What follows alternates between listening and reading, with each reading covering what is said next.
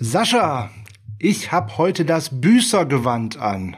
Oh, das ist ja ein schweres. Dann solltest du mal gucken, ob du das schnell wieder los wirst, oder? Ja, ich muss mich nämlich entschuldigen. Ich habe ganz dolle Versprechungen gemacht und die 49ers haben mir tatsächlich einen äh, großen Knüppel zwischen die Beine geschmissen.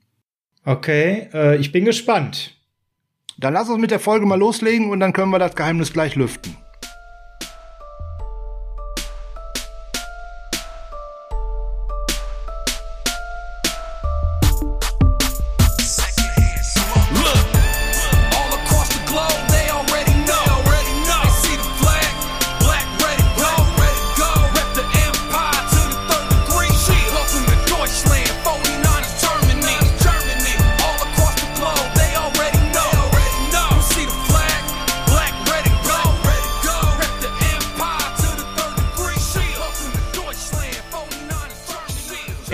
Dienstag, der 20.04.2021 und dienstags ist Niners Huddle Zeit. Ich bin der Sascha vom Niners Huddle, dem Football-Podcast der 49ers Germany, dem schönsten, größten und besten Football-Fanclub der San Francisco 49ers im deutschsprachigen Raum. Und an meiner Seite ist der Mann im Büßergewand. Der Frank. Schönen guten Morgen, schönen guten Tag, schönen guten Abend. Jetzt wollen wir euch gar nicht lange auf die Folter spannen, was das mit Büßergewand und dergleichen auf sich hat. Wir gehen mal alle ein bisschen äh, gedanklich zurück vor den Trade, den die 49ers mit den Miami Dolphins gemacht haben. Da waren wir noch auf dem zwölften Pick und haben gedacht, hm, was müssen wir in dieser Offseason wohl unbedingt machen, was man die letzten Jahre so furchtbar eigentlich gar nicht beachtet hat? Es geht um Cornerbacks. Ja, logisch. Ja, so. Klar. Und Jetzt habe ich mich total gefreut, dass der, der Jan Wegwert, vor allem auch bekannt als Gianni Vanzetti auf äh, Twitter unter anderem und mit seinem Triple Option Blog, den ich total gut finde und euch immer ja wärmstens ans Herz lege, uns da schon wieder zugesagt hatte, uns mit uns die Cornerback-Folge zu machen. Dann habe ich ihn immer als meinen Kronzeugen verkauft und den wichtigsten Mann, der uns beraten kann, welchen Spieler wir denn da auswählen sollen. Ja, und dann kam ein Uptrade und äh, das erste, was mir dazu einfiel, nachdem wir unsere Sonderfolge, das Quick Release aufgenommen haben, so ein Mist, jetzt muss ich mich wirklich entschuldigen, weil das doch echt scheiße, weil auch ich hatte mich eigentlich auf Cornerback eingeschossen auf 12 und ich versuche, hab immer eigentlich schon versucht, Sascha einen bestimmten auszureden, aber ja, über den brauchen wir jetzt gar nicht mehr reden, weil so weit wird er nicht fallen bis an 43. Nee. Also jetzt auf jeden Fall, ich, es tut mir total leid und wir begrüßen jetzt erstmal den Jan ganz herzlich bei uns. Jan, schön, dass du trotzdem Zeit gefunden hast, mit uns über Cornerbacks zu sprechen. Es tut mir wirklich leid. Ja, moin, moin in die Runde. Schön mal wieder da zu sein. Und ich hatte mir zwar schon Stunden und Tage überlegt, ob Certain oder Farley oder Horn am besten in das Defense Scheme der 49ers passen. Ich habe mir stundenlang Tape der 49ers angeguckt. Und dann passiert das. Unfassbar. Und ich weiß natürlich jetzt nicht, ob ich euch einen bestimmten Quarterback gönnen soll zur Strafe. aber darüber reden wir natürlich äh, oh, an dieser oh. Stelle nicht. Um die Frage kommst du sowieso nicht rum. Wenn du jetzt den falschen Namen nennst, dann hast du alle 49ers-Fans gegen dich. Ja, ich habe den Joke schon mal gemacht, aber Jokes halten auch mehrfach. Ich hoffe, ihr könnt einen Sekt entkorkeln, aber. Oh, äh, der war toll. So. Ja, äh, vielleicht äh, mal ganz kurz, wir stellen jedem am Anfang die Frage und äh, da auch mal die Frage an dich, wie findest du diesen Move nach oben von den 49ers? Schon ziemlich aggressiv, das heißt, es ist ja wohl ziemlich klar, man äh, hat sich da auf ein, zwei Namen eingeschossen, sonst würde jemand nicht so krass hochgehen. Konntest du das jetzt erstmal so grundsätzlich nachvollziehen? Findest du das ein bisschen teuer? Wie, wie schätzt du das ein? Ja, also grundsätzlich nachvollziehen kann ich das Schon, einfach deswegen, weil es nun mal die wichtigste Position ist und äh, Shanahan das Gefühl hatte, so vermute ich, dass er diesen einen Quarterback von einem richtigen Contender entfernt. Man kann natürlich nicht sagen, dass die Niners nicht grundsätzlich ein Contender sind, weil vor zwei Jahren waren sie ja doch recht weit auch gekommen und auch da nicht so ganz weit von dem größten Triumph entfernt, aber das muss ich euch ich werde gerade so nicht, traurig. Ja, hm. muss ich euch hier nicht aufs Boot schmieren. Äh, ich habe neulich noch mal durch Zufall die Highlights angeguckt und da man irgendwann erinnert man sich immer nur ans Endergebnis, aber wie wie knapp das war eigentlich ne? und äh, ein Third and Long und naja gut lassen wir es. Aber äh, das ist offensichtlich hat er eingesehen für sich, dass Jimmy G einfach zu viel Limitationen mitbringt, dass er quasi nur in der Struktur spielen kann, ihm aber wenig darüber hinaus bietet. Und ja, diesen Move gestartet, den ich für, der ist ja sehr aggressiv und auch sehr teuer. Das muss man natürlich, muss man natürlich sagen. Auch wenn man ihn mit anderen äh, Upgrades äh, vergleicht, ist der natürlich mit, mit zwei weiteren Firsts, ist es natürlich schon, schon ordentlicher Hammer. Ja. Ja das, äh, und vor allem auch deswegen ein ordentlicher Hammer, weil man letztlich nicht ganz genau weiß. Man kann es vielleicht spekulieren oder ahnen oder vermuten, aber ganz genau weiß man natürlich nicht, wie man da überhaupt zur Auswahl hat. Das heißt, Shanahan und Lynch und Co. müssen sich im Grunde genommen halt gedacht haben, naja, egal wer von denen, also selbst der Dritte auf unserem Board, ist es auf jeden Fall wert. Aber ist es nicht vielleicht so, dass man äh, an eins Lawrence setzen kann und ja. äh, irgendwie sollte man die Handynummer von dem Chefcoach von der Nummer zwei noch haben in seinem Verzeichnis und ein bisschen miteinander quatschen und die nehmen ja auf jeden Fall auch anscheinend einen Quarterback, wo Darnold jetzt weg ist und wenn die dann schon mal irgendwie was mit Wilson genuschelt haben, ist ja relativ klar, wen man noch zur Auswahl hat, oder? Grundsätzlich ja, aber natürlich äh, gibt es auch äh, vielleicht die ein oder andere Möglichkeit, äh, das ein oder andere Team zu irritieren, weil natürlich grundsätzlich gibt es natürlich zwischen vielen Teams, äh, hier ist natürlich die, die, Connections noch relativ frisch, aber zwischen vielen Teams gibt es natürlich Connections, die irgendwann mal im anderen Coaching-Staff saßen oder ähnliches, vielleicht nicht in ganz so hoher oder verantwortlicher Position. Aber ich würde es natürlich viel deutet darauf hin, dass Lawrence und Wilson die beiden an 1 und 2 sind. Aber gerade an 2 Wilson würde ich noch nicht komplett gesichert sehen. Also da äh, wäre ich vorsichtig. Da habe ich schon viel zu viel erlebt, dass äh, Teams angeblich dachten, dass der und der Quarterback auf jeden Fall der Erste gehen wird, sein wird, der geht und dann war es halt doch anders.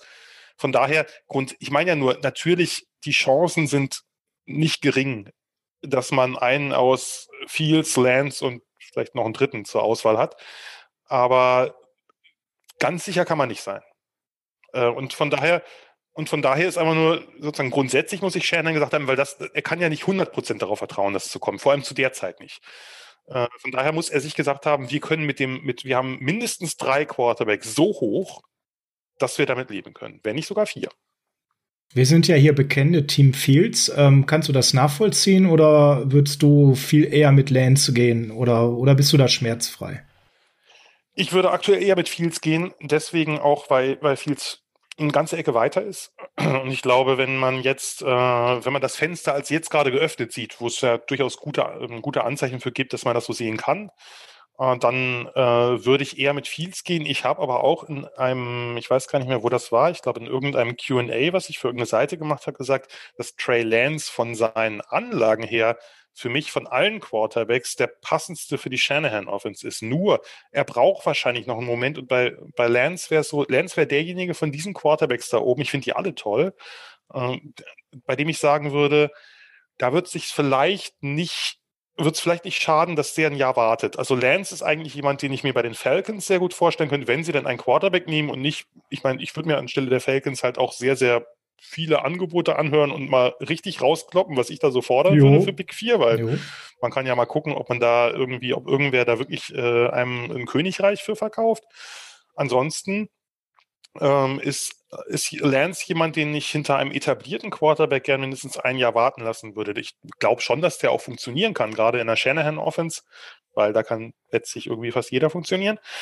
Aber da fände ich ihn schon mit einem Jahr Wartezeit enorm spannend. Nur wenn ich jetzt äh, mir anschaue, was die, was die Niners äh, dafür investiert haben und dass sie wahrscheinlich auch wirklich jetzt Contender sein wollen an der kommenden Saison und nicht erst in zwei, drei Jahren, weil da ähm, kann man vielleicht auch gar nicht so sehr mit rechnen oder so weit in die Zukunft gucken. Allein natürlich, weil einem auch ein paar bisschen Talentzufuhr dann fehlen wird, logischerweise. Die hat man ja jetzt in diesen Quarterback gesteckt.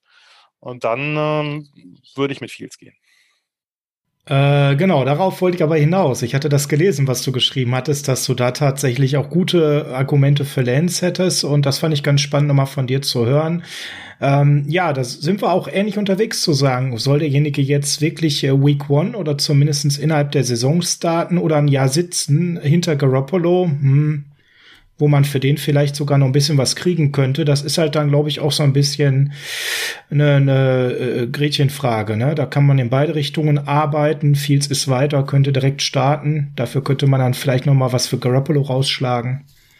Da gibt's ja auch Gerüchte. Das Problem ist ja, dass die Zeit auch in der NFL so kurzlebig geworden ist, dass dieses, ähm, man sagt das immer so schön, irgendwer kann, also ein Quarterback kann hinter einem anderen warten. Meistens wird er doch im ersten Jahr reingeschubst.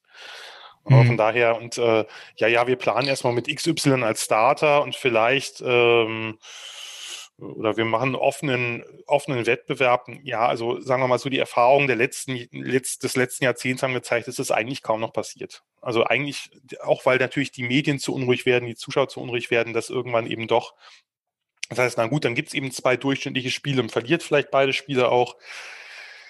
Von daher würde ich da ehrlich gesagt mit offenen Karten spielen. Ich würde versuchen, wenn ich mir Fields hole, würde ich also ich habe natürlich kein, ist natürlich überhaupt kein Problem, dass man Jimmy G behält, weil der gibt einem eine gute Baseline, da weiß man, was man hat. Das ist ja jetzt keine totale Graupe, weil mit einer totalen Graupe auf Quarterback kommst du nicht in den Super Bowl mehr. Das ist einfach nicht mehr möglich.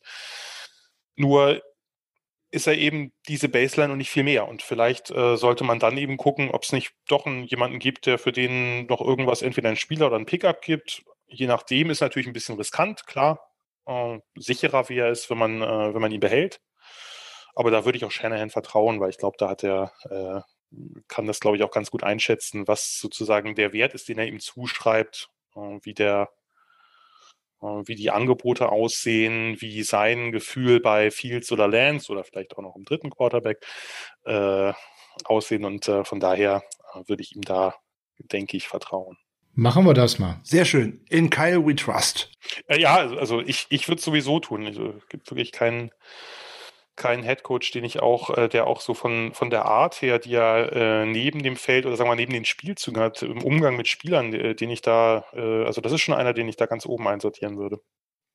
Bevor wir jetzt heute zu Cornerbacks kommen, dafür sind wir ja hier, müssen wir natürlich, wenn dein Name fällt, auch noch mal eine Zwischeninfo geben, denn wir werden immer wieder angeschrieben, die Folgen Spotlight damals mit dir, die sind saugut angekommen. Für die neuen Hörer, die in den letzten Wochen dazugekommen ist, was ist das? Das ist Franks kleine Taktikecke, wie ich es immer liebevoll genannt habe. Unsere Freitagsausgabe in der Offseason, wo Frank dann am Anfang mit mir äh, das moderiert hat und irgendwann bin ich an meine Grenzen gestoßen und habe das einfach nicht mehr nachvollziehen können, was der Mann da erzählt zu Taktik. Und dann haben wir Jan eingeflogen als Experten, der dann dreimal für mich übernommen hat, damit der Frank jemanden zum Duellieren hatte. Und das ist so gut angekommen, dass wir immer wieder angeschrieben werden, Jan, ob du da Bock hättest, in der Offseason im Sommer mal so ein paar Folgen wieder mit dem Frank in den Boxring zu steigen und euch zu Taktik zu duellieren. Und die Frage würde ich einfach mal so weitergeben. Könntest du dir das vorstellen? Könntest du da heute schon so einen Zwischenstand für unsere Hörer rausgeben? Ja, solange es kein Boxring und kein Duell ist, sondern sagen wir mal, ein Diskurs, äh, schönes Wort, äh, da wäre ich doch sehr gern wieder dabei, weil das hat Spaß gemacht. Wir können natürlich jetzt nicht nochmal meine Lieblingsthemen aufgreifen, die haben wir nämlich schon alle durchgenudelt, nämlich die Coverages, aber uns wird sicherlich auch noch was anderes einfallen. Oh, ich habe ganz viele Ideen, das werden wir bestimmt äh, auf die Reihe bekommen und da freue ich mich auch sehr drüber. Jetzt kriege ich Angst. Zu Recht. Wenn Frank sehr viele Ideen hat, heißt es Kopf einziehen. Ja, dann hat er auch ganz viele Folien. Äh? Unter anderem weiß ich ja, du hast auch einen großen Fable für Running Backs und äh, da kann man bestimmt auch was Schönes erklären. Und da ist auch hier und da bestimmt noch ein bisschen Bedarf. Das muss ja nicht immer nur in der Defense sein. Wir können uns ja auch mal ein bisschen über Offense unterhalten. Können wir auch mal machen. Äh, grundsätzlich äh, liegt mir die andere Seite etwas mehr, aber äh, wir sollten ja alle, wie heißt es schon, polyvalent. Das hat durch Lü Lucia Faber Schönes hat das in Deutschland, glaube ich, wow. im Sportjournalismus oder beziehungsweise überhaupt in diesem Sportbereich eingeführt. Als er es zuerst benutzt hat, wusste keiner, was es heißt. Mittlerweile ist das etwas bekannt, aber man sollte vielseitig sein, sagen wir es mal so. Was übrigens auch ein sehr, sehr schöner Übergang ist oder wäre, wenn wir den jetzt wagen wollen, zur Vielseitigkeit und Variabilität. Genau, lass uns den Übergang zur Vielseitigkeit machen. Und da muss Frank uns jetzt erstmal mitnehmen auf eine Reise, denn momentan sind wir vielseitig mit unseren Gedanken unterwegs, welche Form von Coverage Coverage wir denn in der neuen Saison spielen, Frank, denn neuer Defensive Coordinator, neues Glück. Wir haben ja vor Wochen schon mal durchgegeben, wir wissen es noch nicht so recht. Jetzt kann man sagen, mit den äh, Zurückbringen der Starter der letzten Saison, The Red, Mosley, Kwan Williams, lässt sich schon erahnen, dass wir nicht was komplett anderes spielen werden. Frank, wie ist da aktuell die Luft an der Bay? Was sickert so durch? Was hörst du so raus? Was wir da so wahrscheinlich an Courage spielen? Weil das ist ja jetzt gleich auch in der Betrachtung der vielseitigen Cornerbacks, die Jan alle im Gepäck hat, ganz, ganz wichtig. Ja, so wirklich viel sickert da tatsächlich nicht durch. Das ist eigentlich äh, echt schade, sondern das ist immer noch ein bisschen äh, Fischen im Trüben. Aber die Anzeichen, die wir da, die du gerade richtig aufgezählt hast, ist Demeco Ryans neuer Defensive Coordinator. Robert Saleh ist ja tatsächlich jetzt bei den äh, Jets gelandet. Ja, was man da so über ihn gelesen hat und was auch verschiedene Spieler schon kundgetan haben, sie erwarten ein deutlich aggressiveres Blitzing. Das ist ja etwas, was unter äh, Saleh in den letzten Jahren nicht so sehr stattgefunden hat, sondern da tatsächlich ja der Druck über den Foreman Rush kam und der ja auch gerade in der Super Bowl Saison oder in der Saison, in der es bis in den Super Bowl ging, wirklich äh, sehr gut funktioniert hat. Und äh, dann hatte man dahinter in der Coverage, sah man da ganz gut aus, weil der gegnerische Quarterback auch tatsächlich wenig Zeit hatte, um äh, solche Dinge zu machen. So, jetzt muss man schauen. Jetzt ist, äh, ähm, jetzt hat man dem jungen ähm, neuen äh, Defensive Coordinator zwei erfahrene Haudegen an die Seite gestellt, nämlich einmal James Batcher, der vorher mal Defensive Coordinator bei den Cardinals gewesen ist und auch jetzt zum Schluss mal kurz bei den ein Jahr bei den Giants gewesen ist, aber der spielt halt sehr aggressiv, sehr viel Blitzing, auch sehr viel Blitzing mit den Linebackern. Kommt auch daher, der hat eine 3-4 Defense immer gespielt, also tatsächlich noch mit richtigen Outside Linebackern und nicht mit Ends, aber alles, was wir getan haben, deutet darauf hin, dass wir vorne bei der Foreman Front bleiben werden. So, und dahinter ist dann tatsächlich jetzt für die Secondary Corey Andlin verantwortlich. Letzte Saison Defensive Coordinator bei den Lions. Und der bringt so Dinge mit auch aus einem Patriot-Scheme. Das deutet vielleicht darauf hin, dass man auch hinten etwas variabler spielen möchte. Den grundsätzlichen Trend haben wir ja auch bei uns in der letzten Saison schon gesehen, dass man oftmals auch mehr mit zwei tiefen Safeties gespielt hat um tatsächlich den Cornerbacks auch mal die Möglichkeit zu geben, mal aggressiver zu spielen, um mal versuchen, mit einer Absicherung hinterher tatsächlich auch mal Ballgewinne zu erzielen und nicht immer die Pässe zuzulassen, wie wir es gerade am Anfang der Saison hatten, wo man oh, immer erstmal die kurzen Pässe zugelassen hat und dann so direkt auch schlecht in die Saison gestartet ist, weil man eben nur immer mit äh, Jimmy Ward als äh, Single High hinten gespielt hat. Ich glaube, da wird es darauf hinauslaufen. Das ist auch der einzige Grund, warum man äh, Jackie Skitat, glaube ich, noch mit zurückgebracht hat, weil er auch tatsächlich, wenn er denn mal auf dem Feld steht, äh, auch Coverage-Fähigkeiten hat und weil die beiden auch ein gutes Duo sind. Ja, ich denke, damit sind wir eingestimmt und können mal loslegen in Coverage. Und wenn er jetzt schon überlegt, Moment, so richtig, hm, was erzählt er denn da? Coverages. Dann können wir uns an der Stelle nämlich nochmal genau die Coverage-Folgen aus dem Spotlight, unter anderem eben mit Jan als Gast empfehlen. Letztes Jahr so im August scrollt mal runter bis so Folge 30 zum Beispiel. Da haben wir Cover 3 den Jan zum Gast gehabt.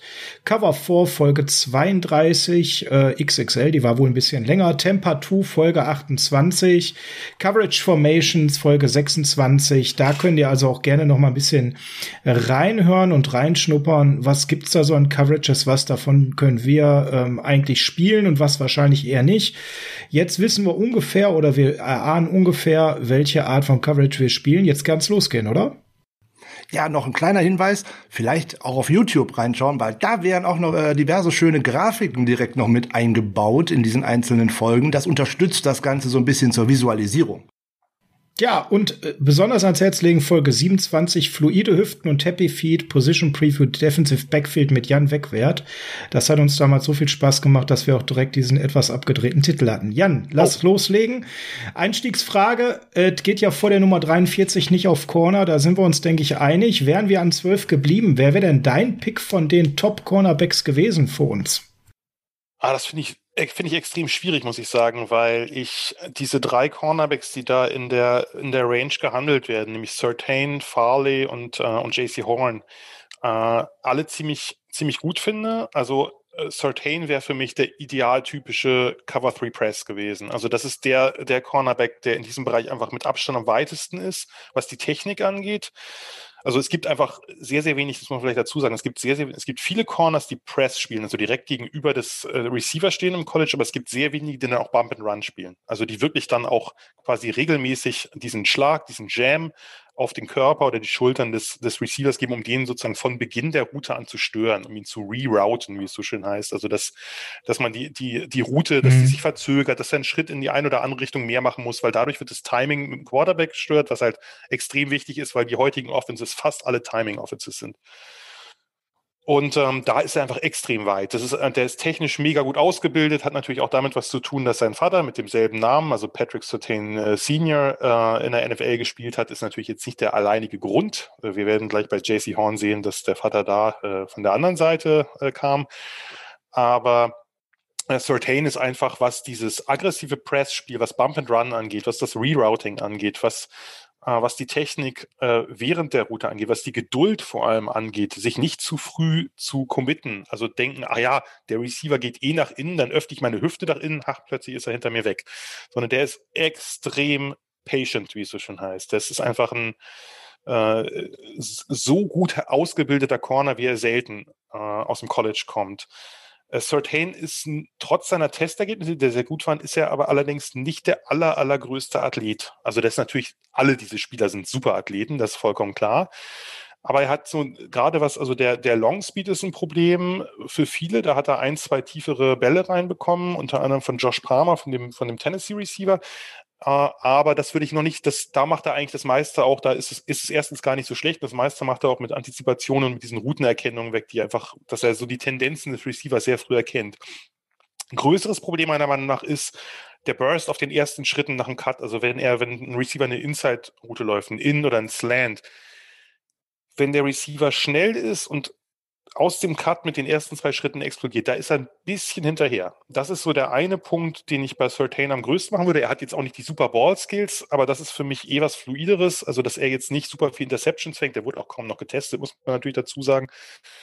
Äh, aber das ist so der eine Punkt, der bei, mir bei ihm etwas weniger gefällt oder wo er vielleicht nicht ganz dieses Potenzial hat. Nur, gerade wenn er eine Cover 3 Press spielt, muss er das ja auch gar nicht. Oder nicht, also natürlich spielt man äh, unterschiedliche Formationen, also kein Team spielt immer dieselbe und alle Teams spielen natürlich immer eine gewisse Menge Man-Coverage, gerade bei äh, Short, also bei Short-Yardage-Situationen spielst du halt Man. Äh, und auch in der, in der Red Zone äh, oder nahe der Goal-Line spielst du fast immer Man. Natürlich gibt es auch Ausnahmen, aber du musst natürlich immer auch Mannverteidigung drin haben.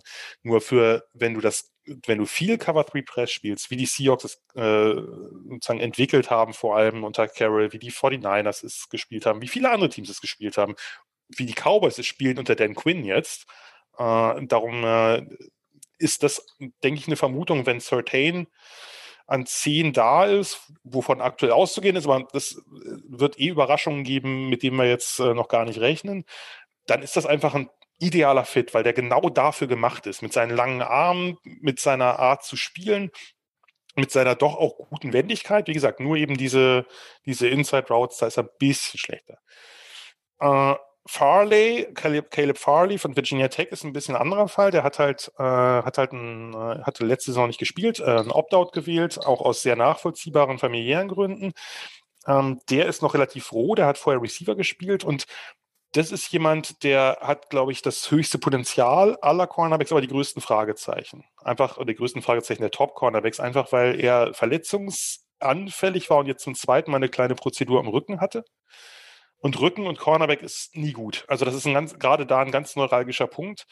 Äh, angeblich ist es gut gelaufen und darum können wir jetzt gar nicht ahnen, wo der hinfällt. Caleb Farley wird ein bisschen fallen, davon gehe ich aus. Die Frage ist, wie weit? Vielleicht fällt er an 43, dann kann man ihn einsammeln. Äh, halte ich für un. Ja, das wäre das.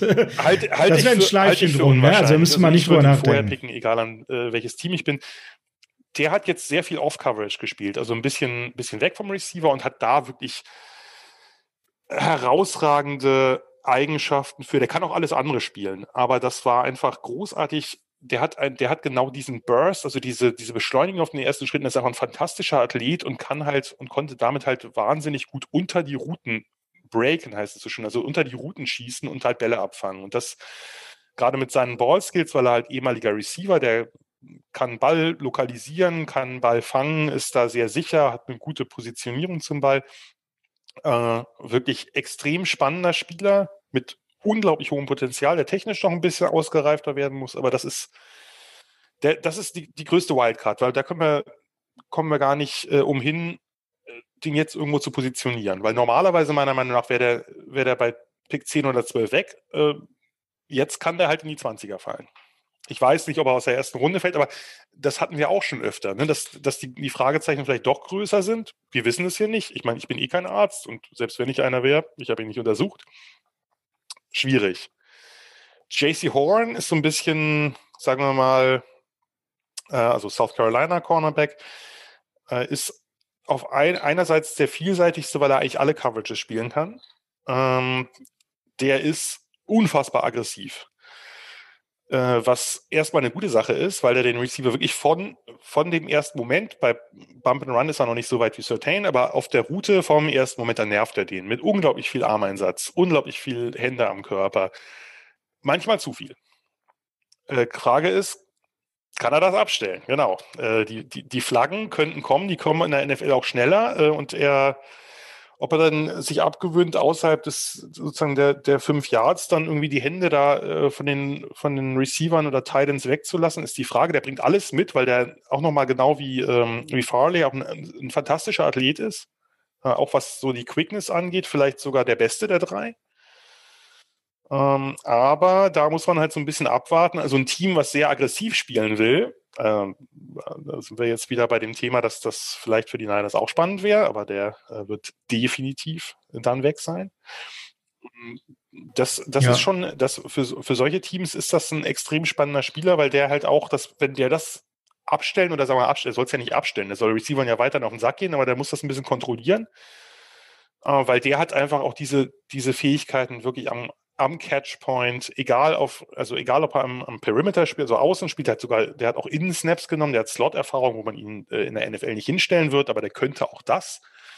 Ähm, der kann einfach an der Seitenlinie, der hat dieses, dieses Gefühl dafür, auch bei tiefen Bällen den Arm rechtzeitig hoch zu bewegen. Also in diesen Basket des, des Receivers rein, der will ja den Ball fangen irgendwie und hält die, die Arme so und dann werden die Augen größer wenn der Ball dann langsam kommt. Und da hat er einfach ein super Timing bei sowas. Nur, wie gesagt, der muss halt gucken. Es gab Momente, gerade auch bei Double Moves oder so, wo der halt sehr, sehr viel am Jersey ist. Und das wird auf Dauer nicht gut gehen, aber ich kann mir, ich bin relativ sicher, dass er das abstellen kann. Wird vielleicht einen Moment dauern und der wird vielleicht am Anfang ein, zwei Flaggen kassieren. Das sind so die drei Top Corners, denke ich. Und und dann ist die Frage, wer droppt so ja. Richtung 43, weil danach geht's ja auch schon so ein bisschen auseinander, je nachdem, wo man hinschaut auf den Big Boards. Frank.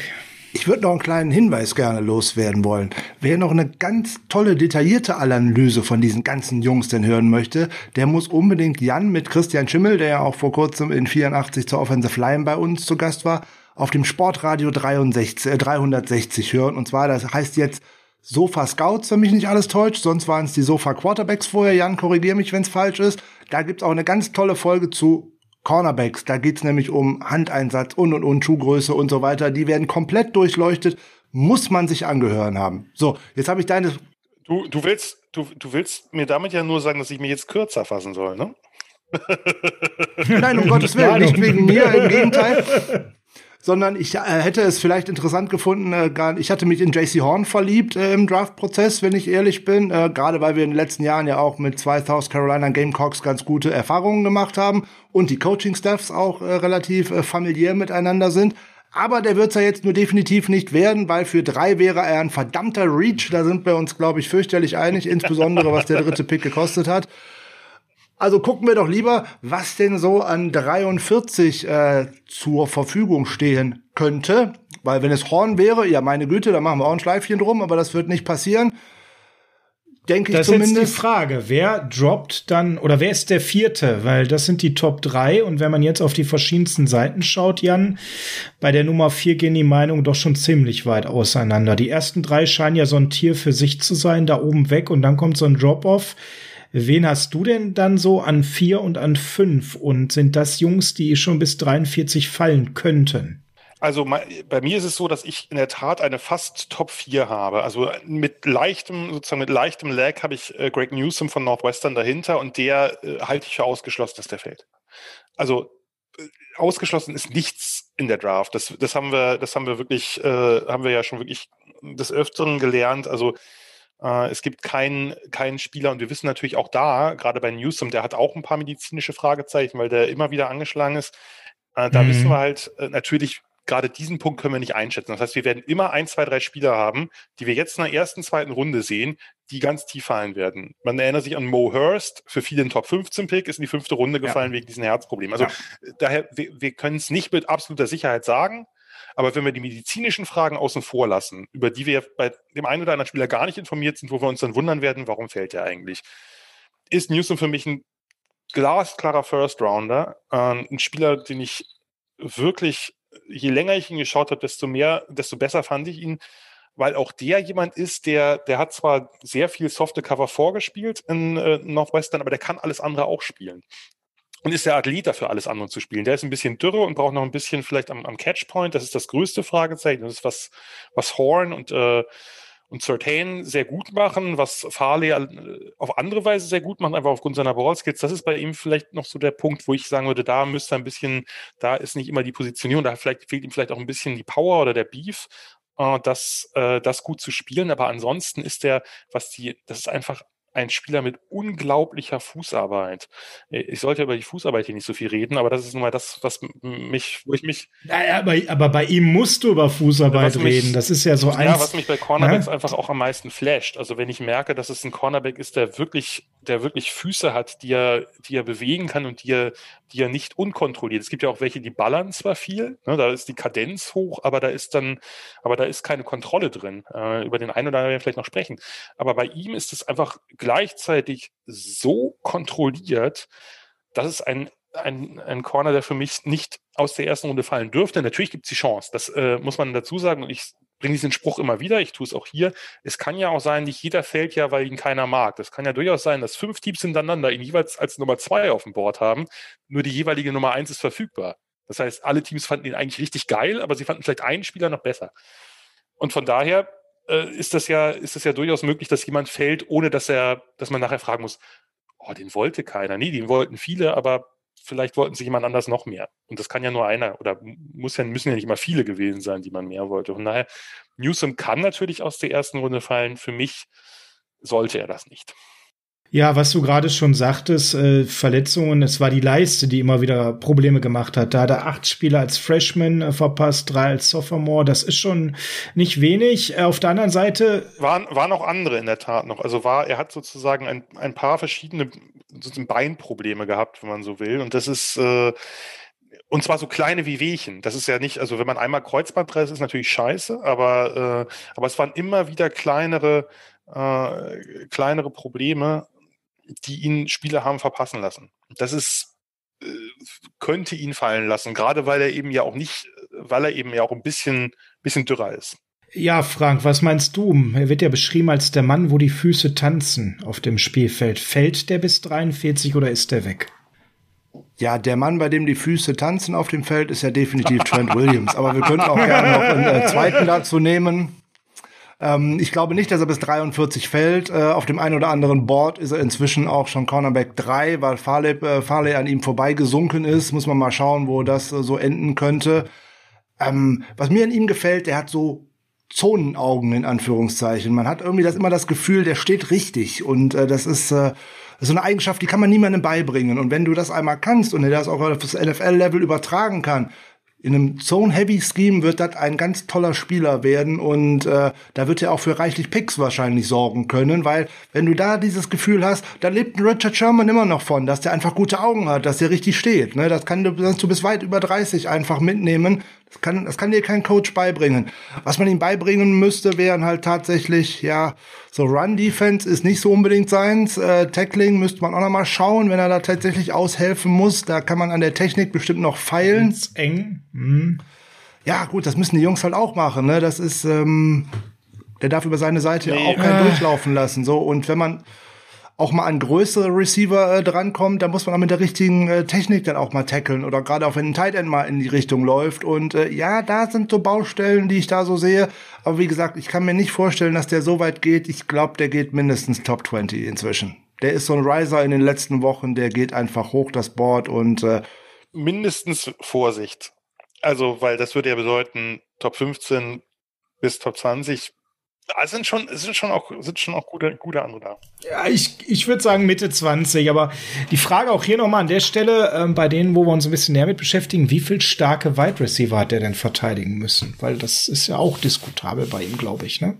Naja, er hat hier die beiden, also äh, äh, Chris Olave und, und, und Garrett Wilson verteidigen müssen von, von Ohio State. Also das, das Ohio State-Spiel sollte man sich da eh mal angucken, weil das war, da hat, haben, also nicht nur er, das waren natürlich auch noch ein, noch ein paar andere. Brandon Joseph, der, der super Freshman Safety von Northwestern, J.R. Pace, also das war insgesamt eine super Secondary, die halt Fields komplett, das war sein schlechtestes Spiel, da haben sie ihn komplett außer, außer Fassung gebracht. Also da hat er gar nichts mehr gemacht und da hat, kann sich äh, Ohio State heute noch bei Trey Sermon bedanken, dass der das Spiel seines Lebens gemacht hat, damit sie das Ding gewinnen.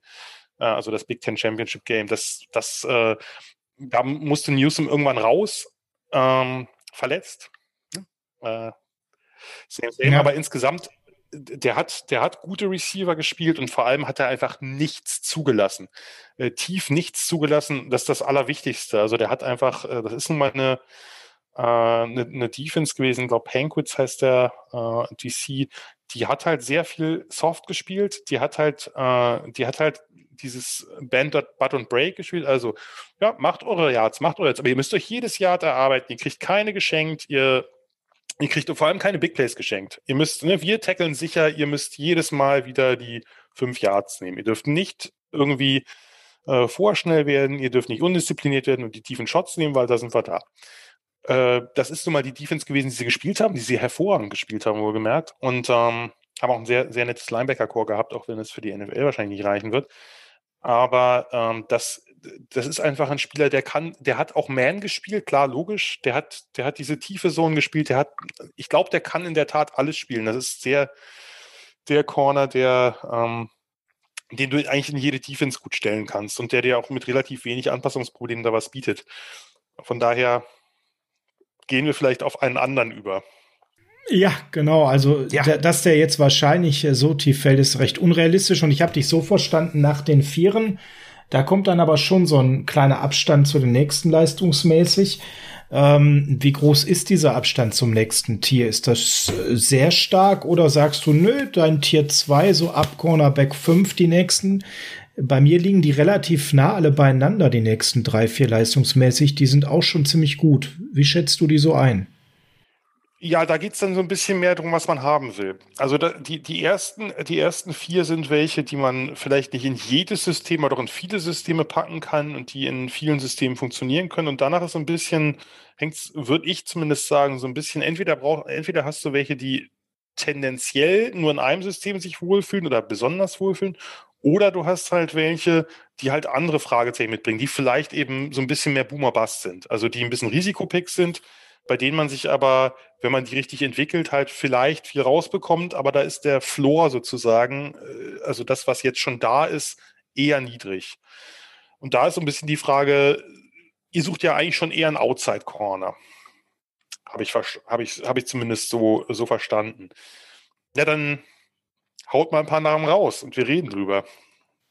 Ja, Frank, hau mal den ersten raus von den ab äh, Cornerback 5 auf deinem Zettel, wo du sagst, der müsste vom Scheme ja zu dem, was wir erahnen, was da gespielt werden könnte, Mensch, viel Konjunktiv heute, zu den 49ers passen. Wer kommt da auf deinem Zettel? Ja, auf meinem Zettel käme jetzt ein Name, der wäre eher äh, im Slot angesiedelt, aber den können wir auch noch ein bisschen nach hinten schieben. Äh, man wird über einen Namen, den ich um Gottes Willen bei uns nicht sehen möchte, nicht herumkommen, äh, um ihn zu sprechen. Der hat auch schon mal einen Vater gehabt, der auch in der NFL gespielt hat. Asante Samuel Jr., Florida State Seminoles. Ähm ich sag's von Anfang an, mir gefällt der hinten und vorne nicht. Ähm, der ist mir zu undiszipliniert, der ist so in, naja, ich nehme mal so einen kleinen Ego-Trip, der möchte immer schön aussehen, der möchte um Gottes Willen nicht gut tackeln und im Run-Defense, äh, oh nee, bitte nicht und äh, ja, weiß ich nicht. Da kommt so meine komplette Abneigung gegen Spieler äh, aus Florida und insbesondere von den Florida State Seminoles rüber. Da ist mir in vielen, vielen Jahren auch zu viel äh, über viele Spieler zu Ohren gekommen, was so unter den Teppich gekehrt worden ist. Das muss jetzt bei Asante Samuel nicht der Fall sein und dergleichen. Und das Fass möchte ich auch gar nicht aufmachen ich weiß nicht, der ist mir, ja, der ist ein Ballhawk, ähm, der ist tatsächlich viele Incompletions, die er tatsächlich verursacht, weil er die Hände gut reinkriegt. Der macht auch ein paar äh, Interceptions und dergleichen, aber ich habe immer so das Gefühl, der ist mehr auf das Big Play aus, anstatt auch tatsächlich mal das, das sichere zu machen. Und äh, da lässt er auch viel zu, da lässt er auch in der Mitte viel zu. Und ähm, wir haben gerade über Newsom gesprochen, der tatsächlich einen einzigen Catch über 15 Yards zugelassen äh, hat das sieht bei Samuel Jr. dann ja auch schon ganz anders aus. Also das sind dann, wie gesagt, da ist das bei mir so immer, dass der, ich denke, boah, der bringt unheimlich viel mit, aber der ist nicht hundertprozentig fokussiert auf seine Aufgabe, sondern der möchte eigentlich gut aussehen bei der Nummer und möchte sich in den Vordergrund spielen. Das ist für mich kein Teamplayer. Das kannst du aus dem Tape erkennen. ich finde schon, wenn man sich das so anschaut, Ja klar, alles Ferndiagnosen, aber wenn man sich das mal tatsächlich anschaut, wie der sich gibt auf dem Feld, ähm, das hat für mich nicht so den Eindruck, als ob man so hundertprozentig zu den zehn anderen, mit denen man da spielt, committed ist. Das fängt bei mir an mit, wie man sieht, wenn tatsächlich gelaufen wird vom äh, Gegner aus und ob ich dann tatsächlich bei meinem Mann stehen bleibe, ob ich am Außen stehen bleibe, oh, der Spielzug geht nicht in meine Richtung, ich muss da nicht hinlaufen. Also da habe ich schon so einiges gesehen, was mir einfach nicht gefällt. Und ich bin mir nicht sicher, ob man dem das abgewöhnen kann. Ich persönlich habe den gar nicht so, aber wenn du über den jetzt reden möchtest, dann sehr gerne. Da würde ich aber direkt an Jan mal einen weiteren Kritikpunkt weitergeben, den man sehr wohl auf Tape erkennen kann. Äh, der Typ ist extrem athletisch und äh, hat wirklich eine gute, gute Schnelligkeit. Aber der ist halt auch echt klein und ein Leichtgewicht. Und ich hätte meine Riesensorge, mal mit dem Sprung von äh, College zur NFL deutlich athletischeres Spiel, deutlich mehr Wide Receiver, die körperlich was dagegen zu setzen haben, dass das gerade bei ihm zu deutlich mehr Problemen führt in der Coverage von sehr physischen Wide Receiver, wovon es in der NFL einfach deutlich mehr gibt. Wie siehst du das? Denken wir gerade so an DK Metcalf so nebenbei. Und nicht mal der, also Gleiche Division, ne? Nicht, so ich glaube, ja, gar keine Frage, aber ich meine, der, der Junge ist ist keine 6-0, ne? Also der wiegt 180 amerikanische Pfund, das ist nix, also im Vergleich zu dem, was da sonst ist. Jan, wie schätzt du diesen Sprung ein? Siehst du das ähnlich wie ich, dass das ein Problem sein könnte? Ich habe den, ich habe äh, mit Christian da schon äh, eine, her eine herzliche Debatte darüber geführt. Ich sehe den in der Tat, ja, ich sehe den auch nicht so hoch, aber ich sehe den ein bisschen anders. Also für mich ist das jemand, den ich durchaus, also ich finde sein Tackling fand ich besser als bei vielen anderen Corners, muss ich sagen. Aber das ist auch immer eine Frage, wie welche Spiele man sieht. Ne? Das ist, muss man gering, mhm. bei der geringen Menge Tape, die gerade verfügbar ist, dieses Jahr besonders schlecht. Da muss man das vielleicht dazu sagen äh, meine Probleme, ja, also natürlich, er ist klein, äh, Wobei, ich habe oft den Eindruck, er ist ja nun nur 5'10. Das ist für mich das Problem. Jemand, der unter 6'0 ist, ist erstmal für mich kein Problem, weil oft erscheint es so, dass ein 5'11 Corner sehr klein wirkt, ein 6'0 Corner, der irgendwie zwei Zentimeter größer ist oder zweieinhalb, äh, riesig wirkt. Und das ist natürlich, also die 6 vorne macht, glaube ich, irgendwie was aus, äh, wenn man es. Psychisch, ja. Genau. Mhm. Das ist irgendwie mhm. so, so, ein psychologisches, ach, okay, der, der ist okay groß. Bei ihm ist es halt so, dadurch, dass er 15 ist, ist er wirklich sehr klein. Und da muss man halt gucken, ist der für außen geeignet? Der hat halt diese Fallback-Option, dass er in den Slot kann, einfach deswegen, weil er eben äh, eine gute Fußarbeit hat, weil er eine sehr, sehr gute Wendigkeit hat, diese Change of Direction, also die Richtungswechsel, die fluiden Hüften, die ich so gerne anspreche, sind bei ihm definitiv da. Ah, da sind sie wieder. Ja, ja, muss sein. Äh, kommt auch nochmal. Ähm, das, das, was ich bei ihm nicht mag, ist, er hat halt extrem viel diese Bail-Coverage gespielt jetzt letztes Jahr, also die, dass du vorne stehst, aber mit dem Snap dich schon nach hinten bewegst. Also nicht mit dem Receiver, mhm. sondern in deine tiefe Zone droppst. Er hat jetzt insgesamt dann auch äh, mehr oder eben in Off gespielt und hat da, das konnte, das konnte er ganz gut, also diesen Break auf Ball und Receiver, dadurch hat er ein paar mehr Interceptions gefangen. Das war vorher ein bisschen das Problem bei ihm auch, dass er die nicht gefangen hat. Das sah jetzt äh, 2020 besser aus. Nur diese, diese Techniken sind bei ihm sehr optimistisch. Also er, er hat die Augen nicht, äh, nicht beim Receiver, äh, wenn er Bail spielt, wenn er diese Trail-Technik spielt, also hinter dem Receiver läuft so ein bisschen ähm, bei, einem, bei einer Post-Route oder In-Route, das machen Corners oft, weil dann hast du den vor dir, dann kann der halt nicht nochmal irgendeine, irgendeine Richtungsänderung einschlagen und du hast halt äh, die Chance, wenn der Ball in der Luft ist, eben die zwei Schritte oder den einen Schritt aufzuholen und da irgendwie noch zwischen zu spritzen oder die, die Hand dran zu kriegen. Und das ist bei ihm alles sehr optimistisch. Also den, der lässt, finde ich, viel zu viel Separation zu da. Äh, das ist für mich eher jemand, wenn ich den außen hinstelle, würde ich den in der Off, äh, also würde ich den als Off-Zone-Corner nehmen. Also was weiß ich, sowas, was die Eagles lange gespielt haben. Da könnte ich mir vorstellen. Mhm. Aber mhm. insgesamt ist der für mich, also ich würde den kann natürlich immer, ne, das ist ja, da ist ja jetzt ganz viel Projection bei. Wir wissen ja nicht, ob der da Talent hat, wirklich, in Sachen, die er nicht gespielt hat. Dafür sind ja dann auch die Workouts da. Für mich ist er auch jemand, den ich, ähm, wo ich nicht diesen, diesen First Round Hype nicht verstehen kann, den er zeitweilig kriegt, dass so der fünfte ist, der dann noch äh, reinrutscht. kann gut sein, ist durchaus möglich. Also das können Teams ja auch, und es reicht ja auch ein Team, was es anders sieht. Müssen ja nicht alle, müssen ja nicht alle 32 sein. Ne? Ein Team, was irgendeinen Spieler hoch hat, da wird er halt höher gepickt. Ähm, ich bin mit ihm okay warm geworden. Also ich finde, das ist immer noch ein Spieler, der so, äh, der so im Ende zweiter Runde äh, Bereich ist. Also auch ungefähr in der Range, vielleicht ein bisschen tiefer, aber das ist jetzt auch letztlich Nitpicking. Also wer, wer sind wir, die sagen können, ja, Top 50 nicht, Top 60 schon. Das ist natürlich, äh, da macht, nimmt man sich natürlich selbst auch manchmal ein bisschen wichtig. Ähm, aber das ist so, ich würde den in der, ich fände den nicht schlimm in der, in dem Bereich, aber ich weiß, ich würde den ehrlich gesagt in einer anderen Defense sehen, nicht bei euch. Zumindest wie ihr sie beschrieben habt, wie sie jetzt aussehen soll. Mhm.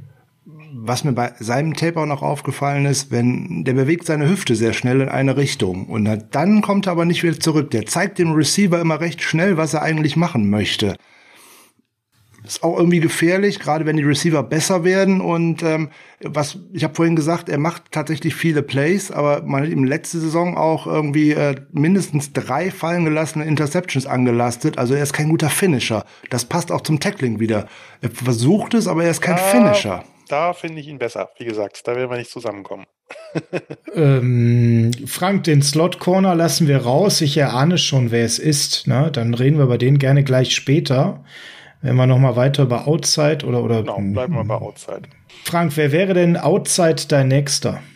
Outside mein Nächster. Ja, ich glaube, wir bleiben in der SEC und äh, sprechen mal über Eric Stokes. Ah ja, der wird tatsächlich relativ oft zu uns gemockt an 43, muss ich sagen. Also ist mir aufgefallen im Vorfeld, wenn ich mir mal so die Big Boards angeschaut habe und äh, diverse Mocks, dann scheint so 43 Jahren eine Range zu sein, äh, wo der relativ äh, oft weggeht und da scheint das dann relativ oft auch auf der Hand zu liegen, dass der bei uns landet. Wie siehst du da den Fit? Was hältst du von Eric Stokes? Stokes ist auf jeden Fall ein Projekt. Das ist doch keiner, der jetzt sofort äh, sofort, also im Normalfall zumindest. Wir wissen natürlich nicht, ob der im, im Trainingscap jetzt richtig auftritt, aber im Normalfall ist es ein Projekt, was sehr spannend ist, aber der, denke ich, auch ganz gut zu euch passt. Der ist halt äh, fast 6'1, 194, hat extrem lange Arme mit 32 3 Vierteln. Das ist einfach für Cornerbacks insofern wichtig, weil je länger die Arme, desto mehr kannst du halt irgendwo vielleicht ein bisschen Separation zulassen. Also, dass der irgendwie der Receiver dir vielleicht einen Schritt entwischt. Und trotzdem kannst du den Ball irgendwie noch abwehren, weil du da hinhechtest und dann die Fingerspitzen eben doch nochmal fünf Zentimeter länger sind. Und oft geht es ja um diese kleinen Momente. Sehen wir ja bei ganz vielen Pässen, dass jemand irgendwie noch drunter durchspringt und den fast erwischt. Und wenn der jetzt vielleicht einen Inch längere Arme hätte oder zwei, sähe das anders aus. Von daher äh, ist, das, ist das nicht ganz unwichtig. Gerade eben in der Defense, die Seahawks haben das ja lange Zeit wirklich vorgemacht, immer große Cornerbacks mit langen Armen und guter, und guter Cone, also dieser äh, dieser Three-Cone-Side, weil das bedeutet, okay, die haben vielleicht nicht die größte Schnelligkeit, Grundschnelligkeit, aber die sind relativ wendig für ihre Größe und haben lange Arme. Und ja. das, äh, das ist, glaube ich, was, was ähm, das ist was, was bei Stokes, was er mitbringt. Der hat halt sehr viel Man und Cover 3 gespielt bei Georgia. Das ist halt das, das System von Kirby Smart, also das äh, Nick Saban-System, was, was bei Georgia eben auch implementiert wurde. Ist ein Monster guter Athlet mit richtig gutem Deep Speed. Also da ist er dann sogar noch besser. Ähm, er hat gute Fußarbeit, gute Beweglichkeit, aber nicht ganz top. Also das ist, so, das ist äh, im guten Bereich, genauso wie die, die Technik. Da, bei der Technik muss man in der Tat noch ein bisschen mehr machen. Der ist ein bisschen ungeduldig, der öffnet die Hüften manchmal zu früh. Der ist auch, was diese Turns angeht, wenn man dann in diesem Pedal zurückläuft und dann eben sich umdreht. Äh, ich habe das in einem anderen Podcast gesagt, Eric Stokes wird keinen Ästhetikpreis gewinnen. aber, äh, aber aber er ist, effektiv. effektiv. Er ist effektiv da und äh, er ist, könnte auch in der NFL effektiv sein. Das ist ja nochmal, das ist immer äh, nochmal ein Unterschied. Den würde ich in der Tat Press spielen lassen. Der ist aus off nicht besonders oder war bisher nicht besonders gut. Kann man sicherlich auch entwickeln. Ähm, der kann, der kann durchaus, der kann durchaus Zone spielen. Der ist insgesamt bewegt er sich halt relativ effektiv auch wieder. Nicht schön, aber, aber gut. Uh, und das ist jemand, bei dem ich eher sagen würde, den fand ich als Tackler doch eher unphysisch. Ähm, das ist aber, finde ich, immer noch der Nachsatz bei Cornerbacks, gerade in heutiger Zeit. Natürlich muss der tackeln können, also irgendwie grundsätzlich, aber wir haben auch viele gute Cornerbacks gehabt in der Liga, die das nie richtig gelernt haben, gut zu tackeln und die trotzdem halt Stars geworden sind. Hashtag Dion Sanders. Nein, aber ähm, Oh, schöner Vergleich, ja, aber den wird er nicht erreichen. Nee, den wird er nicht erreichen. Ich meinte jetzt nur allgemein. Also, oder wir können auch über hm. auch, äh, es, gab, es gab ja auch andere, es gab ja auch Corners, die dann wirklich mit Zone große Probleme gehabt haben. Ich muss mich immer dran erinnern, wie äh, Namdi Asamoah zu den Eagles ist und plötzlich nicht mehr Pressman spielen sollte, sondern Zone und damit irgendwie gar nicht zurechtkam oder so. Das, äh, das ist also Stokes ist auf jeden Fall ein sehr, sehr spannender Upside-Pick. Ich mag ihn, das kann ich jetzt vorweg auch schon sagen. Äh, die meisten haben den anderen äh, Georgia Corner, Tyson Campbell vor ihm, ich nicht. Äh, ich, ich mag Stokes in der Tat lieber und äh, halte den so in der zweiten Runde genau in dem Bereich. Dem Bereich bis ein bisschen später. Ich bin, wie gesagt, ich bin jemand, der gern einen höheren Floor hat. Jeder hat ja so seine Tendenzen, aber das ist auf jeden Fall ein sehr spannender mhm. Spieler und der, glaube ich, würde ganz gut passen. Also Speed, Athletik, das bringt da alles mit.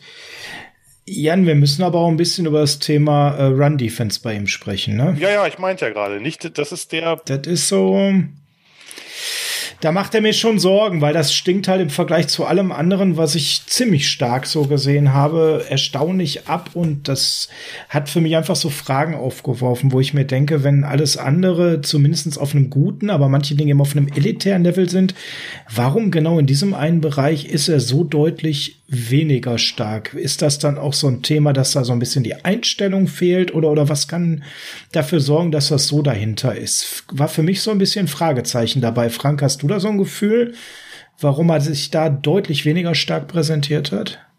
Na, ein Gefühl habe ich da nicht unbedingt. Vor allem, weil das eine Einstellungssache ist es, glaube ich, eher weniger, weil der wird, bei allem, was man über ihn liest, wird er als äh, intelligent und coachable ähm, beschrieben. Ja. Spieler, der gerne lernt, ein Spieler, der als erster kommt, Spieler, der als letzter geht und äh, nicht, weil er äh, sich da massieren lässt, sondern weil er tatsächlich lernen möchte ähm, ein Spieler, der äh, tatsächlich auch äh, Produktion gezeigt hat, der nicht seine Pass-Breakups auch in Interceptions und auch noch in Yards after äh, der Interception herausgeholt hat, nämlich 23,5 äh, 23 Yards pro Interception Return, ist ja auch schon mal nicht so schlecht wir wären ja schon mal froh, wenn einer eine Interception fangen würde. Das hat man in den letzten Jahren ja auch nicht so häufig. Kann also, sagen, also. Würden wir schon nehmen. Äh, der ist extrem schnell und äh, der hat mit 4-3-4 gelaufen auf dem Pro Day, wenn mich nicht alles täuscht. Pro Day Zahlen immer die, bitte die mit Vorsicht genießen. Übrigens, ähm. Die waren unter 4-3 bei ihm, ne? der hat auch eine 4, Stimmt, das war, 4 2 war, war mal eine 4-2-9. 4-2-9 war da mal mit dabei. Also ich glaube, der bringt ganz, ganz viel mit. So und dem muss man definitiv äh, in der Run-Verteidigung tatsächlich äh, eine, eine gute Technik, weil er hat ja wirklich viel. Wie Jan schon sagt, der äh, das sieht nicht alles so raffiniert aus, was er so macht, aber effektiv. So, wenn ich dem da tatsächlich noch in der Run-Verteidigung ein effektives äh, Tackling beibringen kann, ich glaube, dann bringt der unheimlich viel mit und das ist so eine Art Zerstörer. Der sieht nicht toll aus bei dem, was er macht, aber das ist ein Zerstörer. Attitude, Den würde ich ja. schon mal nehmen. Ja, dann buchen wir den doch schon mal an 43 als Option ein. Jetzt hast du gerade schon hier so einen anderen Namen gedroppt, Jan, mit dem würde ich gerne weitermachen, weil der wird ja ganz gerne sogar über ihm gesehen und das ist sein Teammate ähm, Tyson Campbell von Georgia, ähm, der natürlich physisch eine ganze, ganze Menge mitbringt. Aber ob der das so richtig mal äh, irgendwann zukünftig abliefern kann, also das ist ja doch eine Menge an Fragezeichen bei dem am Start, ne? Ja, also es gibt, äh, Tyson Campbell ist einer der Zankäpfel der Scouting-Community, sage ich mal so. Also Tyson Campbell gibt es einige, die sind in der ersten Runde, andere sind eher in der dritten Runde. Ich gehöre zu letzteren, muss ich ganz ehrlich sagen. Das heißt nicht, dass ich ihm nicht gönnen würde, dass er eine tolle Karriere hinlegt. Das tue ich übrigens bei allen Spielern. Es sei denn, die haben sich irgendwie sonst ins Abseits geschossen. Das muss ich, muss ich nochmal ganz klar sagen. Also wenn ich einen Spieler schlecht ein, einsortiere, hoffe ich, dass ich mich irre, in der Regel. So. Uh, Campbell ist, ähm, war halt neben Patrick Sertain, das war damals äh, ein, ein, großer, großes Battle, auch waren die beiden Top-Recruits auf Cornerback, äh, die ähm, sich eben dann auch noch für die beiden zwar nicht großen Rivalen in dem Sinne, aber für die beiden SEC Powerhouses entschieden haben, also Alabama und Georgia, die sich ja doch das ein oder andere Mal auch duelliert haben in den letzten Jahren. Und Campbell ist halt, ist halt ein, Campbell ist für, für mich von all diesen Cornerbacks, über die wir reden, das größte Boomer-Bust Project. Also der ist, äh, der kann richtig, der, der hat Anlagen dafür, einer der besten zu sein, in die Top 4 da reinzurutschen, die wir besprochen haben. Aber dafür muss halt noch einiges passieren.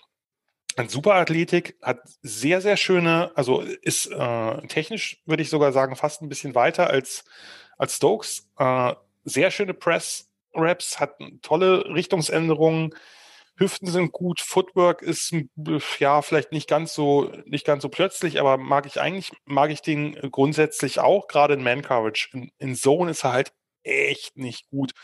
Da hat er da hat er einfach kein Gefühl für Routen, Routenkombinationen. Die Antizipation fehlt.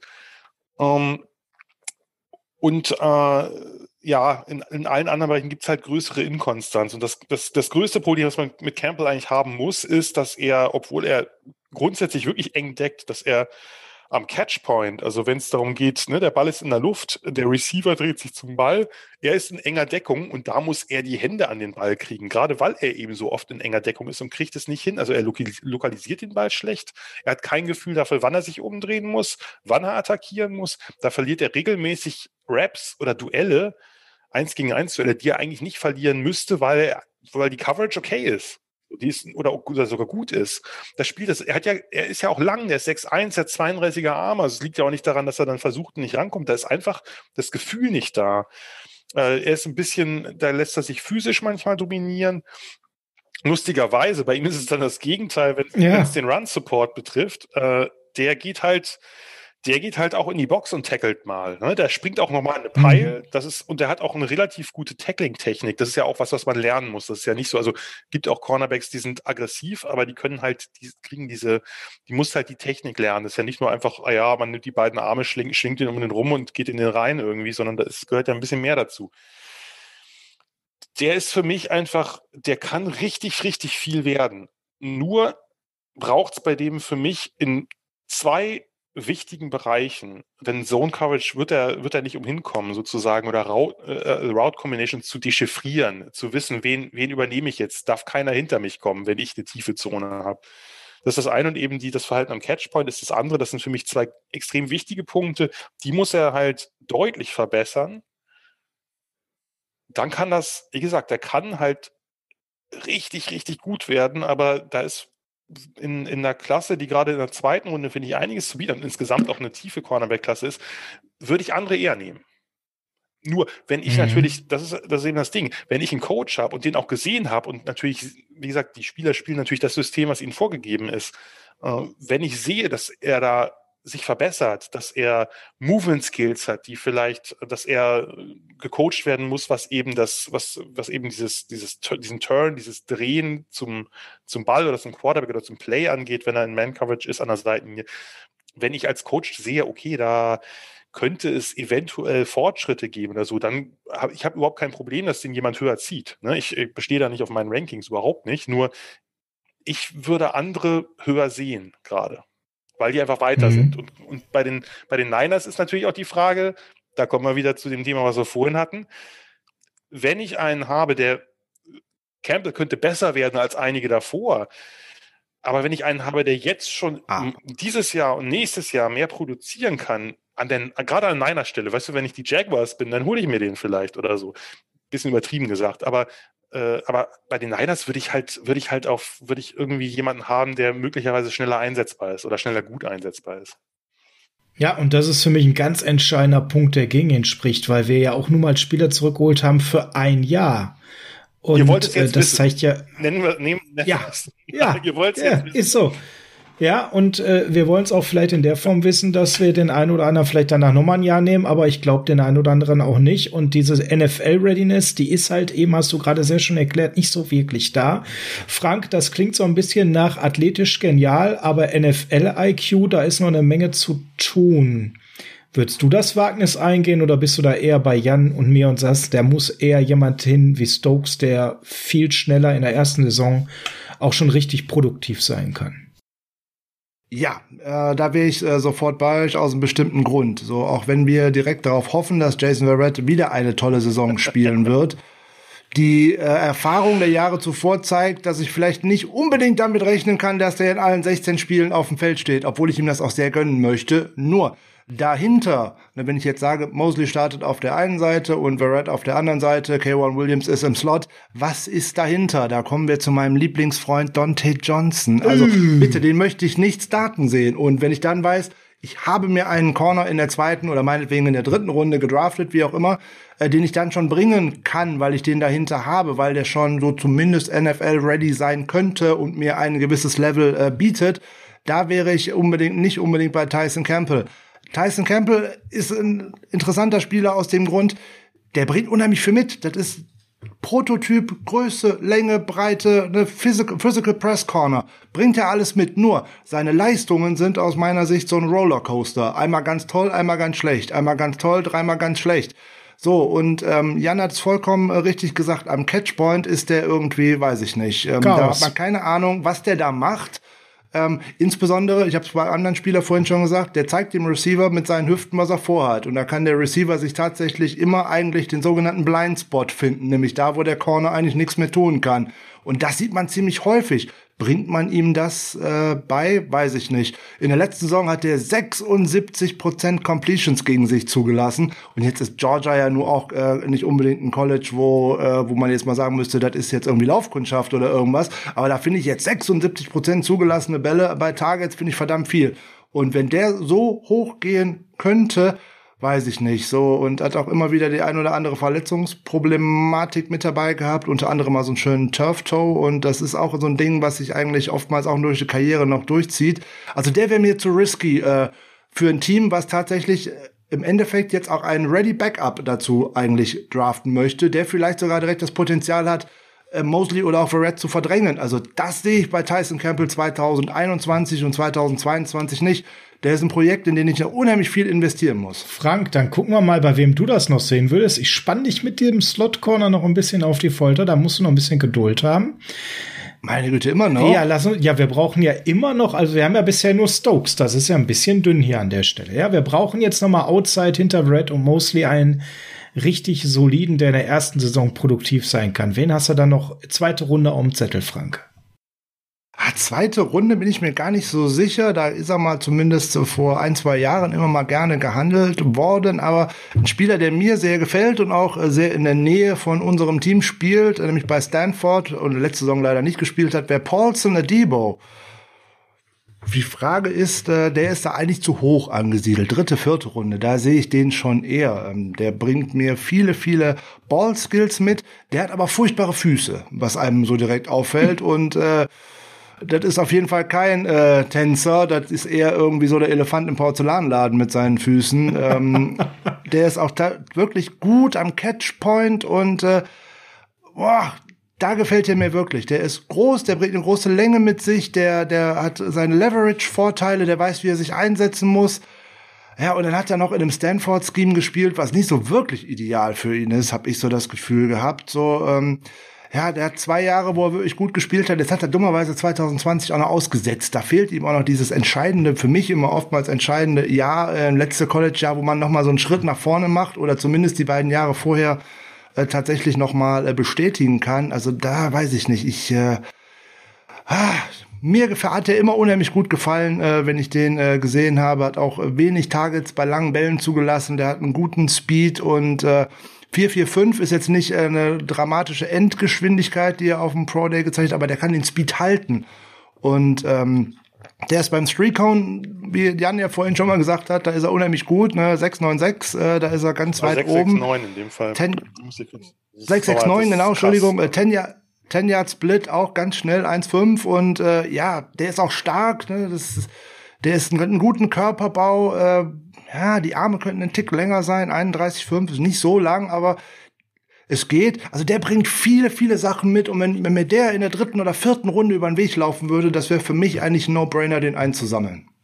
Jan, wie siehst du das? Ja, ich, ich habe ein bisschen Probleme mit Edibo. Also ähm, das im Grunde genommen hast du hast ganz gut beschrieben. Das ist, äh, das ist auch jemand, der durchaus unterschiedliche, also es ist kein reiner Press-Cornerback, hat das gespielt, aber kann auch aus, kann aus, mhm. kann aus aufspielen, hat dann ziemlich gute Breaks. Äh, er hat in Press halt keinen Bubble Run gespielt, eigentlich, und wenn dann technisch nicht besonders gut. Also die Jams haben nicht gesessen. Ähm, ich finde den, also der ist am Catchpoint super, klar, aber sonst die Lokalisierung des Balles ist nicht immer ideal, gerade bei Breaks nach vorne. Da ist schaut er mir zu oft auf den, auf den Receiver. Also der ist, die Awareness ist nicht so gut, wie ich dachte. Das haben recht. Also äh, der hat halt, naja, der Backpedal sieht stark sich aus, die, die Transitions und Turns sind ein bisschen stark sich, die Fluidität reicht nicht an die Testergebnisse heran, aber die Testergebnisse zeigen natürlich halt Potenzial, denn wenn du eine 669er Cone läufst, das läufst du nicht mit Zementfüßen. So, das heißt, da muss, da muss, da ist was möglich. Ne? Das muss man ja auch immer bedenken. Die Testergebnisse nehme ich nicht immer besonders wichtig, aber wenn jemand so eine gute, das ist kein Zufall. Du kannst nicht aus Zufall eine 669er Cone laufen. Das heißt, da, äh, da, da ist was da zum, zum äh, sozusagen entwickeln oder ausbauen.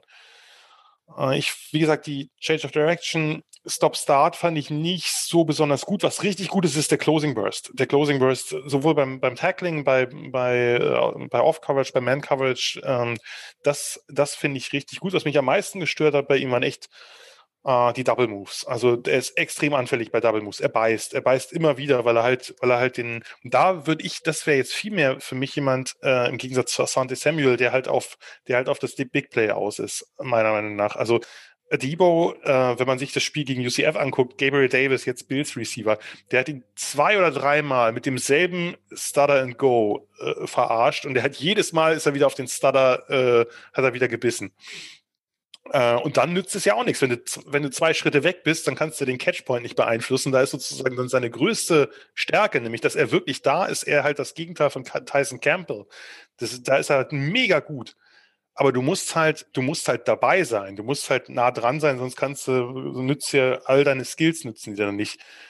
Äh, ich fand ihn als, also der steht ja überall als nicht besonders guter Tackler, nicht besonders guter Run-Defender, fand ich, fand ich ehrlich gesagt, äh, fand ich andere viel schlechter, also fand ich wesentlich besser als gedacht. Ähm, ist engagiert im Pursuit. Das ist, das ist jemand, der, der, einer der wenigen Corners, die mir aufgefallen sind, die wirklich auf die andere Seite laufen. Das tut sonst kaum jemand die wirklich auf die andere Seite laufen und versuchen, das Tackle zu setzen, wenn es irgendwie ein Outside-Run auf die andere Seite ist oder so. Oder zumindest in der, in der Gegend zu sein. Du weißt ja nicht, kommt der Cutback oder ähnliches. Äh, Debo wird Probleme mit Quicken Receivern haben, machen wir uns nichts vor. Äh, das wird, das wird nicht so schnell lösbar sein. Ich finde den in der, ich habe den also Anfang des dritten Tages, ich weiß, andere haben den ein bisschen höher. Äh, ich finde den da eigentlich, finde ich den ganz gut und der würde sicherlich auch ganz gut passen wenn man sich halt ne, das, ich, ich denke auch, die Niners sollten sich genau das auch bewahren, also dass man in der zweiten Runde offen bleibt. Dass man in der zweiten Runde guckt, wenn jetzt irgendein Spieler fällt, der vielleicht nicht die größte Need-Position hat, aber der einfach bei denen First-Round-Grade hat, würde ich den immer nehmen. Weil letztlich ist es der erste Pick, wenn man so will. Der, natürlich ist der erste Pick der, der Quarterback, aber der erste Pick sozusagen der, bei dem man positionsvariabel agieren kann. Und daher würde ich da eher, bin ich, äh, bin ich ein Freund davon, gerade bei guten Kadern, dass man da eher sagt, boah, hier kommt jemand, den haben wir eigentlich mit, mit First drauf, der ist an 43 oder was ist, war noch da. Und nicht, naja, nehmen wir den besten Cornerback drauf. Ich nenne es immer das Prevent-Picking. Äh, oh, wir brauchen irgendwie eine Position, na, dann müssen wir ganz schnell den, den höchsten auf der Liste da abhaken. Äh, führt, glaube ich, nicht immer weit. Schwierig, also lieber BPA. Zumindest, zumindest in dem Moment, wenn ich, normalerweise hast du ja ganz kurz noch einen Satz noch dazu. Normalerweise hast du ja in der zweiten oder dritten Runde, ich bin ein Freund von in der ersten Runde relativ strikt BPA zu picken, es sei denn, du brauchst einen Quarterback. In der zweiten und dritten Runde hast du in der Regel ja zwei, drei, vier Spieler, die du relativ nah beieinander hast. Ne, die jetzt nicht so weit, äh, die Grades sind nicht so weit voneinander entfernt. Da kann man natürlich dann einfach gucken, okay, auf dem einen, auf der einen Position haben wir halt einen glaring Need dann nehmen wir halt den, auch wenn vielleicht ein anderer 0, was nach welchem Grading-System auch immer 0,03 äh, Punkte davor ist. Das ist ja dann egal. Aber wenn nur der Unterschied wäre einfach, wenn irgendwer fällt aus überraschend, den wir ganz dick hoch haben. Ich meine, wir können davon ausgehen, die Niners werden nicht hochtraden mit ihrem 43er Pick. Das halte ich für relativ, ja, relativ Also ich meine, ich, ich, ich schließe nichts aus. Das würde ich nicht ausschließen. Okay, okay, ich schließe okay, auch kein D-Liner an 43er aus. Also hier ist alles möglich. Okay, dann, Na? nee, äh, ähm, dann sage ich nichts. Nur, ich glaube nur an Spaß beiseite. nicht unbedingt. Aber vielleicht habt ihr recht, wir reden dann vielleicht irgendwann im Sommer nochmal drüber. also ich, ich hoffe, dass ich das ausschließen kann. Aber wir haben ja gerade die Benchmark gehabt, der sollte in der ersten Saison helfen. Und bei dir klingt das so, als würde der ersten Saison nicht so wirklich helfen. Doch, ich glaube, ich glaube, den kann man, den kann man spielen lassen. Der wird halt, der wird halt Limitationen haben. Und natürlich, wenn wir in der dritten, vierten Runde, da können wir jetzt eh nicht davon ausgehen, dass alle möglichen Spieler einem automatisch vom ersten Tag an helfen. Es kann ja auch sein, dass der einfach eine Zeit braucht. Es kann ja auch sein, dass ich ihn zu schlecht sehe. Das ist ja durchaus möglich. Ne? Und das, äh, dass Adibo halt ähm, doch ein bisschen, bisschen mehr mitbringt und vielleicht auch mehr Pro-Ready ist. Wir haben ja, wie gesagt, er hat halt das, den Opt-out gewählt. Wir wissen halt nicht, wie weit er ist. Ähm, von daher kann ja, kann ja durchaus sein, dass er da an der einen oder anderen Schwäche gearbeitet hat. Das haben wir ja bei ein paar Spielern gesehen, die jetzt Opt-outs gemacht haben. Also Jamar Chase hat nicht den Speed gehabt, den er jetzt auf dem, beim Pro der hingezaubert hat. Selbst wenn wir mhm. da äh, 500 abziehen oder 8, äh, auch den Speed mhm. hat er nicht gehabt. Das heißt, er hat offensichtlich äh, auch ordentlich daran trainiert, weil er auch gar kein, gar nicht spielen musste. Der hat halt ordentlich Speed gefressen sozusagen und die Einheiten. Von daher, ähm, wer weiß, wie es bei Adibo ist. Äh, das können, kann ich aber nicht beurteilen und da müsste man dann auch wieder den Coaches vertrauen. Genau das ist der entscheidende Punkt. Ich habe noch in einem Artikel über äh, Debo gelesen, dass der wohl verdammt hart gearbeitet haben muss mit noch im Endeffekt so einem kleinen Camp um sich herum. Er hat tatsächlich nicht gespielt und war auch bei Stanford nicht beim Team und dergleichen. Aber der soll wie ein Wahnsinniger an sich gearbeitet haben. Und du sagst ja vollkommen zu Recht, so eine Recon-Zeit kommt ja auch nicht von irgendwoher. Und äh, muss man abwarten, ob der tatsächlich an sich gearbeitet hat. Der ist äh, aus dem Grund auch so ein spannendes Projekt, weil der ja auch tatsächlich Highschool noch ein Wide Receiver war und tatsächlich dann auf Cornerback umgeschult hat. Also der hat ja viele Vergleiche zu Richard Sherman, wenn man jetzt mal ganz ehrlich ist. Äh, dass das nicht der neue Richard Sherman halt, sein wird, okay, alles klar. Der hat halt ja noch Receiver gespielt dann. der hat sogar bei Stanford noch Receiver gespielt, das ist vollkommen richtig, ja. Aber Jan, äh, wir haben ja jetzt Hoffnungen in dich, weil äh, wir haben ja den Top-Experten hier. Zweite Runde Outside Corner, einer, der im ersten Jahr sofort hilft. Wer springt dich da noch so an? Hast du da noch einen in der Hinterhand? Naja, es gibt, es gibt noch, sagen wir mal so, es gibt noch eine Möglichkeit, die relativ offensichtlich ist, die wir jetzt noch nicht besprochen haben. Und es gibt eine Möglichkeit, die ich gut finde, aber da stehe ich relativ allein mit da. Ich fange mal mit der offensichtlichen an. Die offensichtlichste, und da haben wir einen anderen Boomer Bust Prospect, ist Calvin Joseph von Kentucky. Ehemalige LSU-Corner, der, sagen wir mal, ja. äh, den Kopf nicht immer zum richtigen, offensichtlich nicht immer zum richtigen Denken, sondern auch ab und zu mal für irgendeine etwas seltsame Aktion verwendet, ist bei LSU suspendiert worden für einen Bowl, ist dann, äh, ist dann transferiert und naja, der hat jetzt bei Kentucky gespielt. Äh, nach neun Spielen hat er dann da den Opt-out gewählt, also hat zwischendurch ein Jahr aussetzen müssen, hat damit die großartige äh, LSU-Saison mit Burrow und Chase und Jefferson und Edwards Hilaire und so weiter verpasst. Bisschen blödes Timing. Äh, gut, hat er sich ja selbst äh, zuzuschreiben. Und hat dann aber nach neun Spielen gesagt, naja, vier Interceptions gefangen, sah gut aus, jo, das war's hier. Und Mark Stoops, der Head Coach von Kentucky, war, sagen wir mal, also als er auf Joseph angesprochen wurde, man hört normalerweise immer diesen, dieses Blabla von, ja, ja, hat sich super eingefügt und so. Das klang ein bisschen reservierter. Ich möchte jetzt nichts, auch da mhm. nicht zu viel Küchenpsychologie, aber ich glaube, der ist schwierig auf eine gewisse Weise oder mit ihm muss man umgehen können. Der braucht vielleicht auch einen Lockerroom, wo er erstmal, wo ihm erstmal ein bisschen der Kopf gerade gerückt wird. Das wird ja vielen Spielern passieren, die in die NFL kommen, weil wenn, selbst wenn du, selbst in der zweiten Runde, erste Runde ist vielleicht noch was anderes, in der zweiten Runde gedraftet bist, bist du erstmal ein ziemlich kleines Licht im Lockerroom. So, und äh, das ist jemand, der bringt halt super viel mit, äh, was die, was, was Technik angeht. Äh, also Athletik, Technik, Footwork, Hüften, Richtungswechsel, also gerade Footwork ist, super. Absolut. Ähm, der hat halt noch, der muss halt noch extrem viel disziplinierter werden. Das ist auch jemand, der sehr gern den Pumpfake äh, als Pass wahrnimmt und dann vielleicht irgendwie äh, versucht, die, die Route zu jumpen, wie es schon heißt, und dann ist es halt doch, ist doch irgendwer anders hinter ihm frei. Hat halt noch keinen besonderen, sag ich mal, Football-IQ, aber er hat halt auch nur neun, also eigentlich wirklich nur neun Spiele Quarterback im College gespielt. Und das ist natürlich nicht so viel. Verdammt kleine Sample Size. Äh, wenn der, wenn der zwei oder drei Jahre durchgespielt hätte, könnte das ein First-Round-Talent sein. Richtig. Und es ist nicht mal ausgeschlossen, dass irgendwen den Ende der ersten zieht. Weil das, weil, also irgendein Team, was vielleicht ein bisschen mehr auf Upside, da muss man immer, ich bin jemand, der immer ein bisschen mehr auf den Floor guckt. Das gibt einfach unterschiedliche Philosophien, die lassen sich nie ganz vereinen. Das ist immer so, dass man eine gewisse Tendenz hat ich habe die so, damit liege ich öfter dann gut und öfter dann eben auch nicht gut, wie mit jeder anderen letztlich. Der hat halt alle Ingredienzen da, um wirklich ein, ein, richtig, richtig guter Corner zu werden, was, was den Körper angeht. Den, gerade die tiefe Coverage gefällt mir super. Underneath fände ich ihn schwieriger.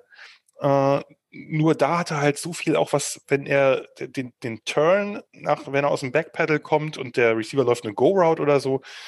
Also sagen wir mal so Sammy Watkins Ah, nee, wollte man ja nicht mehr. Ähm, ich sehe hier nur zwei. Hast du das verstanden, Frank? Ich habe das nicht verstanden. Ich habe auch gerade irgendwie nicht zugehört. Ich, ich hatte nicht. auch so den also, Eindruck, unsere Zoom-Verbindung war gerade schlecht. Ja, ja. Ich, äh, also, also nee. aber ich, ich höre so heraus, Attitude-Probleme, okay, äh, aber das ist ja eigentlich dann wie für Shannon gemacht, weil mit so Leuten weiß er ja eigentlich ganz gut umzugehen und die erstmal ein bisschen zurechtzustutzen. Das ist genau, also ich glaube, dass Calvin Josephs Erfolg in der NFL elementar davon abhängt, in was für einem Lockerroom und zu was für Coaches der kommt. Auch natürlich, ob er sich selbst entwickelt, natürlich muss er seinen Kopf klar kriegen und so. aber das ist jemand, der, der braucht unbedingt einen guten Lockerroom, einen Coach, der ihm wirklich erstmal den Kopf wäscht und sagt, so pass auf, Digga, hier dies und jenes funktioniert hier nicht, dann bist du sofort wieder raus. So, und in der NFL geht das schnell. Auch wenn man in der, in der zweiten Runde gepickt wurde, ich meine, wir müssen jetzt nicht mit Isaiah Wilson anfangen, einem der strangesten Erstrunden-Picks der letzten Jahre, meiner Meinung nach. Also, äh, ich fand den Pick schon äh, sehr ungewöhnlich, aber vor allem, was aus dem Pick geworden ist, ist natürlich äh, äh, spottet seinesgleichen. Ja.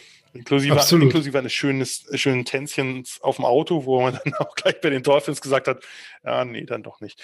Ähm, War nett mit dir und schön. Genau, und aber er, also er braucht er braucht bei, bei äh, kurzen Routen, Inside Routes und so, da muss er noch ein bisschen, da braucht er das Feintuning, da ist er auch noch ein bisschen grabby, äh, da äh, läuft er dem Receiver einfach in die Route un, äh, unkoordiniert, äh, aber der hat auch Tackler, also der hat, der bringt alles mit, und darum für mich, das hatte ich in dem anderen Podcast auch schon gesagt, für mich die schwerste Evaluation von all diesen Corners, weil der ein extrem hohes Ceiling hat und auch der Floor eigentlich schon hoch genug ist, aber er halt ein krasser Headcase ist, zumindest nach allem, was man hört. Ich, ich kenne ihn nicht, von daher Vorsicht.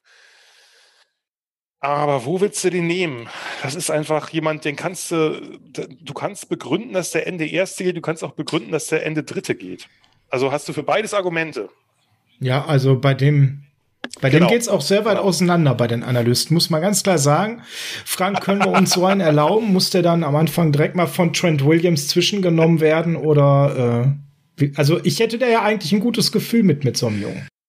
Ja, ich weiß nicht, ob äh, eventuell äh, Lynch und Shanahan mit einem gewissen Ruben Foster äh, sich da schon gebrandmarkt haben und damit schon die Händchen verbrannt haben, ob man tatsächlich noch mal bereit ist, so ein hohes Invest eventuell zu machen. Äh, wenn der mir in, mit unserem Compensatory Pick in der dritten Runde bei 102 noch ja. übers Board kommt, äh, da würde ich das Invest mal machen, weil man natürlich da ein High Reward wirklich dahinter stehen hat. Und das ist tatsächlich jemand, der könnte womöglich, er bringt alle Fähigkeiten mit, Day One Starter sein, wenn der ein tolles Camp hinlegt. Das muss man sich auch mal tatsächlich mitbringen, weil der würde vom Talent her äh, Emmanuel Mosley in die Tasche stecken und vielleicht sogar Definitiv. auch äh, Jason Verrett in die Tasche stecken. Verrett.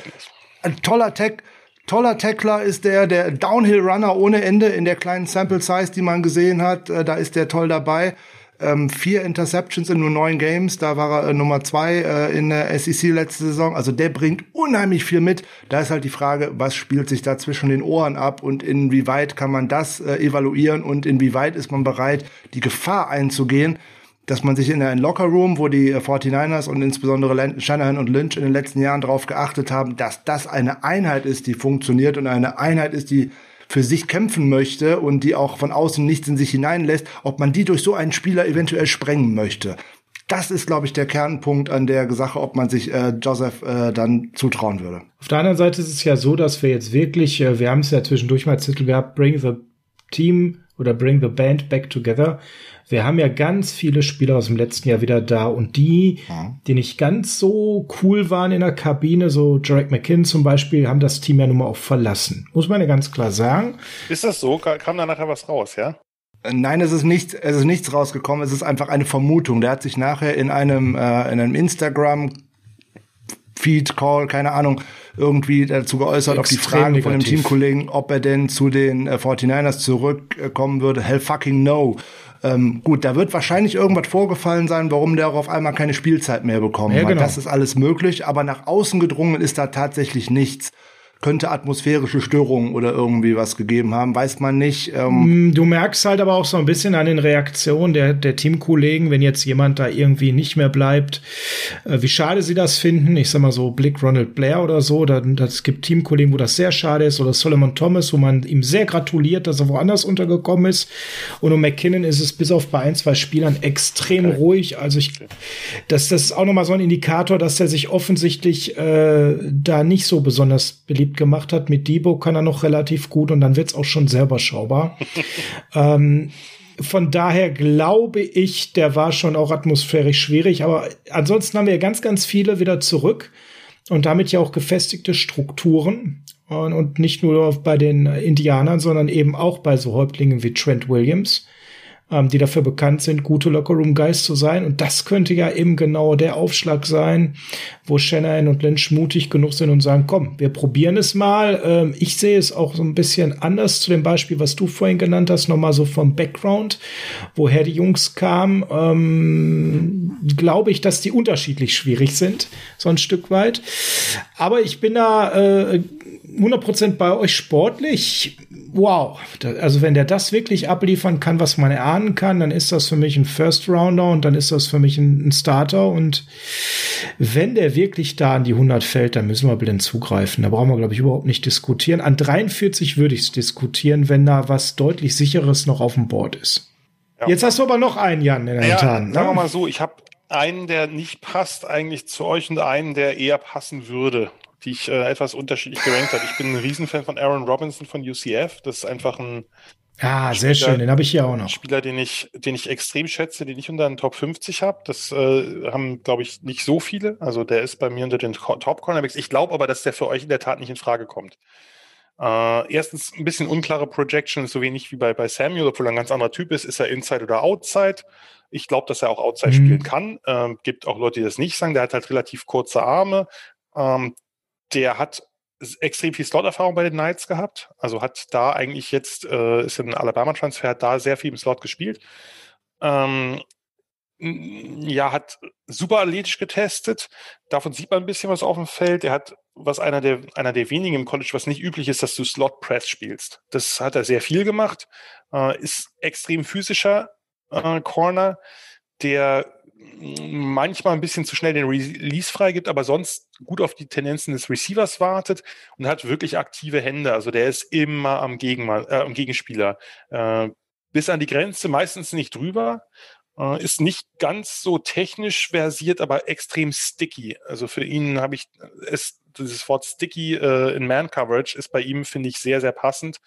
Äh, ich mochte ihn extrem gerne. Der hat, bei ihm springt dich meiner Meinung nach der Football IQ an, wenn er auf einer Seite spielt, wo er Twins Receiver oder Trips sogar, so drei Receiver oder zwei sehr eng beieinander stehende hat. So bei Übergabe, bei der Übergabe und Übernahme von Receivern oder wenn er, wenn sie ähm, Banjo Coverage spielen, also dass der Äußere den Inneren nimmt und andersrum, also dass quasi die, die Cornerbacks die Verantwortlichkeiten tauschen, je nach, äh, je nach Release der Receiver. Routenkombinationenerkennung, Gefühl für Zone Coverage, der hat aber wirklich auch Zone Eyes, also das, was äh, du vorhin schon genannt hattest, äh, Frank. Äh, ich fand ihn bei all diesen Sachen richtig gut. Ich fand seine Bewegung, also seine, seine Richtungswechsel gut. Der hat nicht den besten Burst daraus, der hat aber äh, glaube ich, genug äh, athletisches Potenzial, das, das ein bisschen, das nochmal ein bisschen zu entwickeln. Der ist so ein bisschen älter schon. Super Tackler, sehr guter Run-Defender, hat halt, wie gesagt, ist halt, wird halt, wird halt Plays abgeben, äh, aber das ist jemand, den ich extrem schätze, der, weil der einfach äh, grundsätzlich super enge Coverage hat. Und um mhm. den, soll ich den anderen oder wollt ihr den noch kurz? Äh, äh Ganz kurz vielleicht zu dem. Ich glaube, bei dem scheiden sich ja wirklich die Geister mit der Frage, bleibt der Firma im Slot, wo er sicherlich ein sehr guter werden kann, oder kann der Outside eben auch spielen? Und ich bin da eher bei dir und sehe das schon als Möglichkeit. Das muss man entwickeln, gar keine Frage. Da fehlt ihm eine Menge Erfahrung. Aber wenn man das hinkriegen würde, dann hätte man einen richtig guten, der sehr vielseitig einsetzbar ist. Frank guckt schon sparsam, der sieht in ihm also einen reinen Slot-Corner. Ich gucke aus einem ganz anderen Grund ein bisschen sparsam, ähm, warum man ihn sozusagen unbedingt nach außen äh, schieben möchte wir haben auch K1 Williams zum Beispiel nur mit einem Einjahresvertrag zurückgebracht. Und äh, warum soll man den nicht als seinen äh, Slot oder Nickelback der Zukunft aufbauen, wenn es denn nach außen nicht gehen könnte? Also von daher, der bringt mir da auch den Run Support äh, definitiv mit, äh, ja. äh, so nebenbei. Die ganze Familie ist irgendwie auch so ein bisschen geprägt ähm, mit NFL und Football und dergleichen. Äh, sein Cousin äh, an den kann ich mich noch sehr gut erinnern. Der ist 2013 gedraftet worden. Der war mal All-American bei Michigan. Äh, Denard Robinson. Also von daher, boah, also der bringt wirklich viel mit. Jan hat ihn hervorragend beschrieben. Da gibt's glaube ich, gar nicht viel äh, zu sagen. Der spielt halt gerade in der deutschen äh, Öffentlichkeit nicht die größte Rolle, weil man äh, die UCF Knights da nicht so unbedingt sieht. Ist ja eher dann Group of Five. Hier ist ja dann tatsächlich eher die Power Five äh, im Mittelpunkt. Und ähm, das ist so ein Ding, ja gut, äh, Julian Barsch würde jetzt höchstwahrscheinlich wieder sagen, er legt einen Wert darauf, der ist schon ein bisschen älter, wie Jan schon gesagt hat, der ist jetzt 23,5. Ne? Julian Sack. hätte am liebsten immer den 19,5-Jährigen so ungefähr, den kann er in der, in der NFL halt nicht bekommen, äh, der muss halt noch ein bisschen äh, älter sein, aber der bringt unheimlich viel mit, könnte ich mir unheimlich gut vorstellen und der ist tatsächlich so ein äh, Schwarz- oder Weiß-Spieler, da gibt's keine äh, keine Abfärbungen und ich meine jetzt nicht die Rassenkarte, sondern ob man den gut oder schlecht findet. Deswegen, äh, ja. da gibt's keine Grauschattierungen dazwischen, ob man den jetzt gut oder schlecht findet. Der eine findet ihn gut, der andere findet ihn schlecht. Ich gehöre zur ersten Fraktion. Ich finde ihn gut. Ich könnte mir den gut bei uns vorstellen. Also finden wir den alle drei gut und können total nachvollziehen, dass der auch ganz oft so an 50 und 60 doch gesehen wird. Das ist gar nicht so selten der Fall. Aber Jan, du hast ja noch einen. Das ist schon relativ selten. Also das gibt ein paar, aber die meisten haben ihn doch hinter den Top Corners. Bei mir ist er ja nah an den, äh, nah an den Top 5. Von daher, das ist eher selten. Ja, aber es gibt schon, also wenn ich so Ringer nehme oder PFF, die haben den alle schon nicht so niedrig. Also von daher hat er sich, glaube ich, ein bisschen stabilisiert, aber du hast noch einen in der Hinterhand. Naja, der andere, der halt der klassische, wenn man so will, der klassische, in Anführungsstrichen, und das ja nicht sagen bei euch, aber Seahawks Corner wäre, der in dieser Region von einigen gesehen wird, den ich minimal niedriger habe, ist halt Ifato Melefonwu, der Bruder von Obi. Syracuse Corner, äh, extrem groß, äh, lange Arme. 6'3, äh, ne? Sehr, der ist genau, der ist da 6'2,5. Ähm, der hat äh, lange Arme, der hat einen ziemlich guten Speed, der hat Monster, also der hat sozusagen die Werte waren insgesamt bis auf die, bis auf die ähm, Beweglichkeitswerte waren halt richtig, richtig gut. Der hat ein unglaubliches Potenzial. Äh, was ich bei dem witzig fand, dass der, äh, dass der super aggressiv spielt im, im Pass, also im Passing oder gegen den Pass, aber, aber wirklich einer der schlechteren oder inkonstanteren Run-Defender ist wo man denkt, warum, äh, gerade weil du so aggressiv spielst, das kannst du doch eigentlich, das müsstest du doch eigentlich ein bisschen transferieren können. Nochmal mehr als, mehr als die anderen, über die wir geredet haben. Aber das ist ein Spieler, den ich, äh, den ich so in diesem Bereich, vielleicht habe ich ein bisschen niedriger, also eher Ende zweiter Runde, aber das sind ja letztlich auch Nuancen und man muss ja auch, darf ja auch nicht vergessen, die Niners haben nun mal keinen Pick Ende der zweiten Runde, die haben einen Pick Mitte der zweiten Runde. Von daher äh, nützt es ja auch nichts zu sagen, ja, der Spieler ist, den haben wir eigentlich auf dem Board nicht auf 43, sondern auf, was weiß ich, äh, 53. Spielt keine Rolle, weil wenn der da ist und man den haben will, an 53 wird man ihn nicht bekommen. Es sei denn, man kann einen Downtrade machen. Ist ja schön, aber hat man natürlich auch nicht immer den entsprechenden Partner, der hoch will. Mhm. Äh, Fato Milfonwu ist jemand, der einfach diese, dieses, äh, dieses, äh, wie soll ich sagen, dieses Profil, wenn sie dann dabei bleiben, äh, krass trifft. Ne? Also das ist jemand, der muss noch, der muss sich noch ein bisschen entwickeln. Der braucht sowohl technisches als auch Spielverständnisses Feintuning, aber die Top-Plays von dem, die sehen schon richtig lecker aus. Jetzt ist es aber so, der, du sagst gerade 6-3, der bringt physisch einiges mit. Manche sagen sogar das Einhorn physisch, aber das spielt der so ja gar nicht, ne, Frank, sondern der ist ja eher so, also er könnte die anderen Jungs rumschubsen, aber er tut's nicht. Frank. Na, da geht noch einiges. Also ich weiß, warum Jan ihn mag, weil er tatsächlich unheimlich. Ich mag den nicht mal, ich, ganz kurz, ich mag den nicht mal besonders. Es gibt Leute, die haben den viel höher als ich. Ähm, dann äh, formuliere ich etwas anders. Ich weiß, warum man ihn gut mögen kann, nämlich weil er unheimliche athletische Voraussetzungen mitbringt. Das Interessante dabei ist, er spielt eigentlich nicht physisch und eigentlich müsste er das können, weil er ganz viel mitbringt.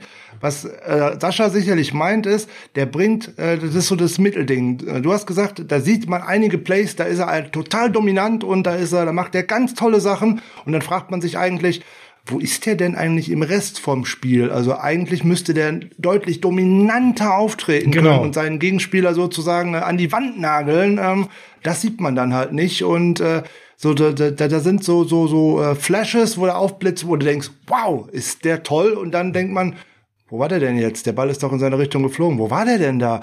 So, das ist halt, äh, ja, kann man das kitzeln, dass der äh, auffälliger ist? Äh, auffälliger nicht im Sinne von, dass da Flaggen werfen, sondern dass der halt tatsächlich seine äh, Dinge ähm, tatsächlich an den Mann bringt, sozusagen, seine Stärken an den Mann bringt, seinen Gegenspieler dominiert und auch tatsächlich einen richtig guten Wide Receiver zur Verzweiflung treibt. Und da bin ich mir nicht sicher, ob er das kann. Mhm das kommt auch sicherlich eher mal bei so einem Gesprächen rüber. Da muss man mal schauen, wie, jung, wie sind die Jungs in diesen Gesprächen. Die Inhalte erfahren wir ja nicht. Jetzt, vorher war es immer bei der Combine, jetzt findet das alles über Zoom-Calls und dergleichen statt. Das verrät uns ja kein Team, ne? wie man den sieht, wie man den psychologisch eingestuft hat und so weiter und so weiter. ach, wir sehen ja dann immer nur so einen doofen Pro Day oder sowas. Aber jemanden dominieren, ne? Und das fehlt mir bei ihm. Man sieht das vereinzelt und dann denke ich mir mal, warum sehe ich das nicht über ein ganzes Spiel? Ist das einfach so, ist der nicht komplett 100% connected oder was ist da los? Ne? Also man hat so das Gefühl, da geht einfach viel mehr und ich bin da bei Jan, so gut sehe ich den eigentlich nicht. Ich sehe den eher so in der dritten. Also auch da, wenn wir den an 100 kriegen, wäre ich schmerzfrei, würde ich das machen. Er fällt nicht bis 100, das kann ich mir nicht vorstellen. Aber das wird er nicht tun, ne? Der, der hat zu viel, also der hat, glaube ich, für viele Teams zu viel Upside. Das ist ein, ja. das, also bei anderen, irgendeiner von denen, die wir gerade besprochen haben, wo wir es nicht glauben, fällt bis 100. Da, das kann ich mir schon vorstellen. Aber äh, bei, bei Ifato Melefanu kann ich mir das nicht recht ausmalen, weil der einfach, äh, weil der einfach für viele Teams, die eben auf diese, und das ist nun mal ja gerade aktuell sehr en vogue, diese größeren Corners mit super Athletik. Äh, ja. Irgendwer wird den vorher picken, glaube ich. Aber ja, ja, gerade diese großen, das ist das Ding, ja. Ja, er bringt halt alles mit. Wenn er noch äh, tatsächlich diese, diese Dominanz zeigen würde, dann würden wir schon wieder nicht mehr über ihn reden, weil dann wäre er schon in der ersten Runde. Ja, ja, ja. Jetzt müssen wir aber mal langsam den Frank von seinen Schmerzen befreien, weil er die ganze Zeit da einen Slot-Corner, den er unbedingt ausspucken möchte, den wir die ganze Zeit wunderbar umschifft haben. Und Frank, ich würde, wenn ich über Slot spreche, über einen sprechen, der da ganz klar für mich äh, in der zweiten Runde geht und das ist Elijah Molden. Ist das der, der die ganze Zeit dir quer sitzt und den du jetzt mal endlich ausspucken möchtest? Ja, der sitzt mir nicht quer, äh, der gefällt mir einfach. Positiv quer. Bin. Der ja? gefällt mir äh, positiv äh, aus Washington ähm, und äh, der gefällt mir alleine auch durch seinen äh, Vergleich, den PFF ihm sozusagen direkt auf die Stirn gepinnt hat. Die haben nämlich gesagt, äh, der sieht aus wie Jimmy Ward. Ich bin ein großer Jimmy Ward-Fan, das ah, äh, ist ja beide. hier im Podcast bekannt und äh, ja, seine größte Stärke, Transition from Coverage, äh, from Off Coverage, also der, der gefällt mir eigentlich. Ne? Viele Slot, Slot Snaps, ähm, ja, der lässt nicht viele Receptions zu, der ist, äh, ha, tja, weiß ich nicht, äh, der ist äh, ein toller Tackler. Den kann ich mir super gut vorstellen, auch um ihn vielleicht gar nicht im ersten Jahr einzusetzen, sondern tatsächlich als K1 Williams äh, Nachfolger oder vielleicht sogar direkt starten, weiß man alles nicht. Äh, ja. Der gefällt mir, der gefällt mir total gut. Der ist, der hat keine Angst, wenn er in Tacklings reingeht. Äh, oh, das ist ein Playmaker, ne? Der kriegt äh, an die Bälle, die Hand immer zwischen sich und äh, die, die, die äh, Hände des, des Receivers und kann da Plays machen. Der hat gute Instinkte, der ist fix auf die Füße, hat für Washington gespielt im College und äh, ja, also mir gefällt der unglaublich. Ähm, ja, oh, ich weiß nicht, ich äh, den habe ich mich so ein bisschen verliebt. So eine Art kleiner Man-Crush, wenn ich ehrlich bin, wenn man das hier im Rahmen dieses Podcasts mal so sagen darf. Gut, ne, Jimmy Ward, dann weiß jeder, warum ich den toll finde. Und äh, ich unterstreiche meine Aussage von dir, wäre für mich definitiv ein Day One Starter. Die Frage ist, gehen wir mit dem, weil der muss ja an 43 von uns genommen werden, danach geht er weg. Ja, wahrscheinlich. Der fällt ja. nicht bis in die 100, das würde mich sehr ja. überraschen, weil das ist eigentlich der Slot Corner für mich äh, in diesem Tier, den man haben muss, Jan, oder siehst du das äh, anders? Das würde ja bedeuten, Kawan Williams wäre nicht mehr unser Day One Starter und der kann jetzt aber auch nicht überall spielen. Das ist ja auch dann nicht äh, so ganz realistisch, dass wir da unbedingt jetzt auf einen Slot gehen. Jan, siehst du ihn genauso oder eher nicht so gut? Also ich sehe erstens hier großer Jimmy Ward-Fan, weil ist ja aus der Mac, Northern Illinois, da habe ich den lange beobachtet, von daher, das ist genau meine Kragenweite. Ähm, von daher, das hatten wir, glaube ich, letztes Mal sogar schon. Äh, ja, hatten wir letztes Jahr schon, richtig. Jimmy Ward Fanclub hier. Äh, Molden, ich, ich finde die, also ich, ich also ich habe die Stärken und Schwächen und auch den Vergleich sehe ich nicht ganz so. Also für mich ist das ein bisschen anderer Typ, als den PFF beschreibt. Äh, nur er ist halt ein absolut ein, ein Top-Slot-DB. Und ich glaube, Jimmy Ward ist noch ein bisschen, bisschen was anderes. Äh, ich würde ihn, er hat auch am Ende kurz äh, tief gespielt, die letzten Spiele, aber ich würde ihn in der Tat wirklich ja. auf diese Slotrolle begrenzen. Das ist ein Spieler, ja. dem ich unfassbar gern zugesehen habe, den ich auch, wer äh, im Blog oder Twitter, wenn mir liest, äh, wirklich oft beschwärmt habe. Ähm, ich mag einfach diesen Spielertypen. Es ist, äh, wir werden ja in einer anderen Folge über einen ähnlichen Spielertypen reden mit, äh, mit Ardarius Washington von TCU, die, oder vielleicht drüber reden, diese Slot-DBs, die nicht athletisch überragend sind, die undersized sind, aber die einfach immer wissen, wo sie sein müssen. Die und die wissen auch, was sie nicht können. Und das ist bei beiden, finde ich, sehr stark äh, bemerkbar. Also Molden äh, weiß, was, wo er Probleme hat. Ne? Der, der denkt nicht, ich bin der 6-0 205 Corner, sondern der weiß, dass er klein ist und leicht und kurze Arme vor allem noch hat. Er hat ja wirklich kurze Arme. Äh, und trotzdem kriegt er halt wirklich viele PBUs, also äh, Pass Breakups. Äh, der spielt halt sehr realistisch, ne? Das ist das, was ja, du meinst. Ne? Er ist nicht der explosivste, er ist nicht der endschnellste. Er ist trotzdem effektiv bei tiefen Bällen. Er hat in Zone hat ein super Auge für sich entwickelnde Plays, ist einfach immer da, wo er sein muss, kann halt kurze sozusagen auf äh, Man Coverage ist, irgendwann wird schwierig, aber gerade in diesem kurzen Bereich, da wo eben die Wes Welkers, die Julian Edelmans und Co. halt immer den Third and Five konvertieren, da ist er halt top. Äh, ja. und, äh, und hat halt wirklich diese extreme Schnelligkeit auf zwei, drei Schritte, die man nicht, nicht in den Werten sieht. Der Word ist okay mit 36,5, aber nicht Bombe. Aber der ist einfach da, weil der, die Spielzugserkennung ist so gut. Das ist einfach ein unfassbar intelligenter Spieler. Das merkt man bei, auch bei der Verteidigung von so äh, East-West-Plays, also sowas wie Reverses, Jet Sweeps, äh, Misdirections. Da merkt man das. Man merkt es bei der Verteidigung von Screens. Der lässt sich auch nicht, da kannst du noch so viel Motion durchschicken, der weiß schon, auf wen er da achten muss. Der hat halt dieses, ja, es ist immer so schön Eye-Candies, darauf, äh, äh, darauf fällt er nicht rein oder sehr selten. Äh, super aggressiver Tackler.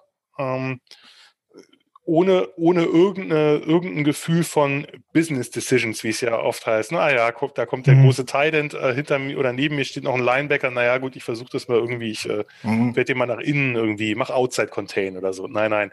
Äh, der ist, der ist dran und der, der ballert in den Reihen. Das wird natürlich in der NFL auch das ein oder andere Mal dazu führen, dass er abprallt. Da müssen wir uns natürlich keine, keine Illusionen machen. Der wird nicht jeden Tackle gegen einen Running Back oder Titan setzen können der wird sich auch nicht von jedem Block lösen können. Aber auch da ist das so krass, wie, wie diese Slithering-Blocks, wie es so schön heißt. Also, dass du an, an Blocks vorbeischießt, weil du einfach vorher schon weißt, wo der langläuft. Der ist einfach, der hat einfach diese, äh, sozusagen unglaublich, diesen Quick Trigger, diese unglaublich schnelle Auffassungsgabe und, und kann dementsprechend dann auch agieren. Und man darf nicht vergessen, das haben wir, also das habt ihr, es ist halt ein Starter. Es ist halt Slot Corner, klingt immer so, äh, ja, naja, ist irgendwie doch nur der dritte. Nee, aber das ist völlig egal, weil fast alle Teams nee. spielen halt heute 4-2-5 oder 3-3-5 ne? und nicht 4-3 mhm. oder 3-4. Ich mag den super gern. Äh, ich habe den genau da, in dem Bereich. Äh, habe ich mich mit Christian gut auseinandergesetzt, weil der den fürchterlich findet. Was? Kann ja. ich gar nicht verstehen. Also jetzt sind wir drei dann wieder nah beieinander. Richtig, man muss dazu sagen, ich finde es ja super, weil Christian guckt wirklich, der guckt sich nicht irgendwelche äh, Brookler, PFF oder ähnliches an, sondern wirklich nur den Spieler und danach erst notfalls irgendwelche, auch, auch die athletischen Tests und so. Und dadurch kommen, also das ist halt wirklich individuelles Scouting, das schätze ich sehr. Und da kommt man halt dann äh, natürlich auch mal zu, zu, wie soll ich sagen, Ergebnissen, die jetzt ein bisschen ab vom Mainstream sind. Und das, mhm. äh, das trifft öfter gut zu und öfter auch nicht gut zu. So ist es halt. Und äh, ich, da haben wir uns herzlich darüber diskutiert, äh, was der gute Elijah Molden halt wert ist oder nicht, äh, oder wo er gepickt werden sollte. Also wert als Mensch natürlich nicht, sondern wirklich nur als Prospect. Um, ähm, ja, ich, ich mag den sehr. Also ich, ich, die Frage ist halt nur, wollt ihr wirklich den Pick 43 für einen Slot Corner äh, investieren? Eventuell ja, aus einem ganz einfachen Grund. So sehr ich K1 Williams und seine Art und Weise, wie er spielt, schätze, der muss der mal spielen. Mir, der, ver, der verbringt mir auch viel zu viel Zeit, nicht nur an der Seitenlinie, das kommt ja schon mal vor, sondern auch im Krankenlager. Und äh, jetzt wird der 30, der wird der, jetzt wird der Gute halt 30 und äh, wie du schon gesagt hast, diese Slot-Verteidigerposition äh, oder Nickel-Verteidigerposition, die wird immer wichtiger in der NFL. Und ähm, dafür wenn einem so ein guter Spieler da über den, über den Weg läuft, der anscheinend ja das Tackling und auch den Kontakt äh, liebt und der, du hast ihn ja vollkommen richtig beschrieben, der hat ein unglaubliches Gefühl, wie sich dieses Play entwickelt. Und der steht dann oftmals richtig. Der kommt an seinen Jungs vorbei. Der kommt durch den Traffic durch und der ist bei diesem ganzen Play dabei. Und da würde ich dann zur Not sogar sagen, hey, auch wenn der Pick jetzt verdammt hoch ist, aber das kann mein Starter im Nickel für die nächsten fünf bis zehn Jahre sein. Und das ist für mich auch ganz entscheidend, weil der Slot verändert sich ja auch nochmal in einer Form, dass ja immer mehr Mannschaften nicht den einen Slot Corner haben, sondern hin und her schieben. Und das ist für mich der Slot Corner, der gegen den, den Wide Receiver Corner da wunderbar reagieren kann, auch wenn es unterschiedliche sind, die er bekommt, je nach Snap. Und das ist genau das, was ich in ihm sehe. Und ich bin da voll bei dir. Mit Kwan Williams haben wir von den dreien für mich viel größere Fragezeichen zurückgebracht, als mit Verrett oder Mosley. Ja, Verrett Krankenakte, klar. Wir müssen von Glück reden, dass er wieder fit ist, aber dann wird er wieder so liefern, weil der kann das sportlich. Mosley hat enorm viel Talent. Bei Quan Williams sehe ich mittlerweile wirklich große gesundheitliche Bedenken und habe wirklich große Sorgen, dass wir da im Slot völlig äh, schwierig aufgestellt sind. Und für mich ist, wenn Stokes weg ist, das ist für mich jetzt so der der safe Pick an äh, 43 wäre das für mich dann der andere, den ich da nehmen könnte. Natürlich, wenn einer von den ersten vier runterfällt, müssen wir gar nicht reden. Ähm, wo ich dann sage, dann bin ich da aber sicher aufgestellt und dann muss ich Outside halt nochmal zaubern. Mir würde er gefallen. Ich habe ja direkt gesagt, es ist so ein Man-Crush äh, von mir. Und wenn ich halt auf die Zukunft. Ja, ich habe mir damals direkt angeguckt und war ähnlich begeistert. Wenn ich auf die Zukunft schaue, habe ich ja vorhin schon gesagt, man draftet ja nicht unbedingt immer nur fürs Hier und Jetzt. Das gilt ja auch für die zweite Runde schon, sondern auch äh, für die Zukunft, zumindest ein wenig. Und wenn ich halt in die letzte Saison reinschaue, da hat Williams acht oder neun Spiele verpasst und dann haben wir jeweils immer gesehen, wie düster es dann hier und da auch im Slot aussehen durfte. Ne, wir haben da mehrfach äh, auch mal einen Dante Johnson äh, bewundern dürfen in der, in der Slot-Position. Das möchte ich äh, nochmal nicht sehen, genau wie ich den auf Outside Corner auch nicht sehen möchte. Und äh, ja, natürlich, ich könnte natürlich Mosley da hinschieben, dann brauche ich einen Outside Corner, ist auch keine Frage. Das ist halt so eine Sache, da fehlt es in dieser Gruppe. Wir haben da jetzt drei Starter, aber da fehlt die Tiefe dahinter. So. Und irgendwas muss ich da tun. Ne, das, ich gehe auch schwer davon aus, dass die 49ers nicht nur mit einem Cornerback aus dem Draft rausgehen, sondern vielleicht sogar mit zweien. Es sei denn, man holt noch irgendeinen Veteran, der noch gerade auf der Straße ist. Das ist ja auch möglich, aber das wird ohnehin ja erst äh, nach dem Draft höchstwahrscheinlich passieren, könnte ich mir vorstellen. Und ähm, ja, also wenn der genannt werden würde vom Commissioner relativ früh, hätte ich wenig Probleme mit. Im Gegenteil, fände ich sogar sehr gut. Jan, dann gucken wir noch mal zum Abschluss der Cornerback-Folge noch mal auf so, ich sag mal, Deep Sleeper, weil wir haben jetzt so uns sehr stark auf die zweite Runde, Pick 43 eingeschossen. Ihr hattet noch so viele Fragen mir geschickt. Wir können, aber wir können das gerne abkürzen. Ich weiß auch nicht, warum er jetzt schon auf Deep Sleeper will. Ich würde mal ja, auf einen mit die zwei, Stu zwei Stunden Marke bald knacken. Na? Ja, Moment, aber wir können doch mal wenigstens über einen netten Spieler reden. Wir waren doch vorhin schon mal bei UCF. Ja. So, und da läuft ja auch noch ein Wide Receiver rum, der eigentlich wenig Erfahrung hat. Du meinst ich spreche den Corner wahrscheinlich, aber dein Wunsch nach Receivern äh, sei dir gewährt. Oh ja, Entschuldigung, natürlich, äh, natürlich meine ich einen Corner. Ähm, ja, ja, ich wollte einen Receiver verteidigen, also mit einem Corner und mit einem Outside Corner. Und der gute, ich glaube, Tay Gowan heißt er, den spricht der ein oder andere auch immer mal wieder anders aus, je nachdem, wer den gerade so auf Tape äh, rumläulen lässt. Der ist ein interessanter Spieler, der aber meine Güte, äh, viel auf dem Feld war der bis jetzt auch nicht. Das ist ja das, was bei ihm so auffällt. 2020 auch äh, nicht gespielt. Die 2019er Saison ist da eigentlich die, die da so heraussticht und äh, ah, der hat so einen tollen Closing Burst, wie ich finde. Da ist der ganz schnell, ganz dabei. Und das, was das größte Fragezeichen ihm einfach Experience. Der hat noch nicht so viel auf dem Feld gestanden, noch nicht so viel gezeigt. Aber der bringt viele große äh, Anlagen mit. Ne, der ist äh, 6'2 groß, 185 äh, amerikanische Pfund. Boah, ich bin mir da nicht so ganz sicher. Äh, UCF hat natürlich auch eine gute ähm, Defense gespielt, finde ich. Und da waren einige interessante Spieler dabei, auch der ein oder andere interessante Safety dabei. Wenn er mal am Feld stand, hat er mir gefallen.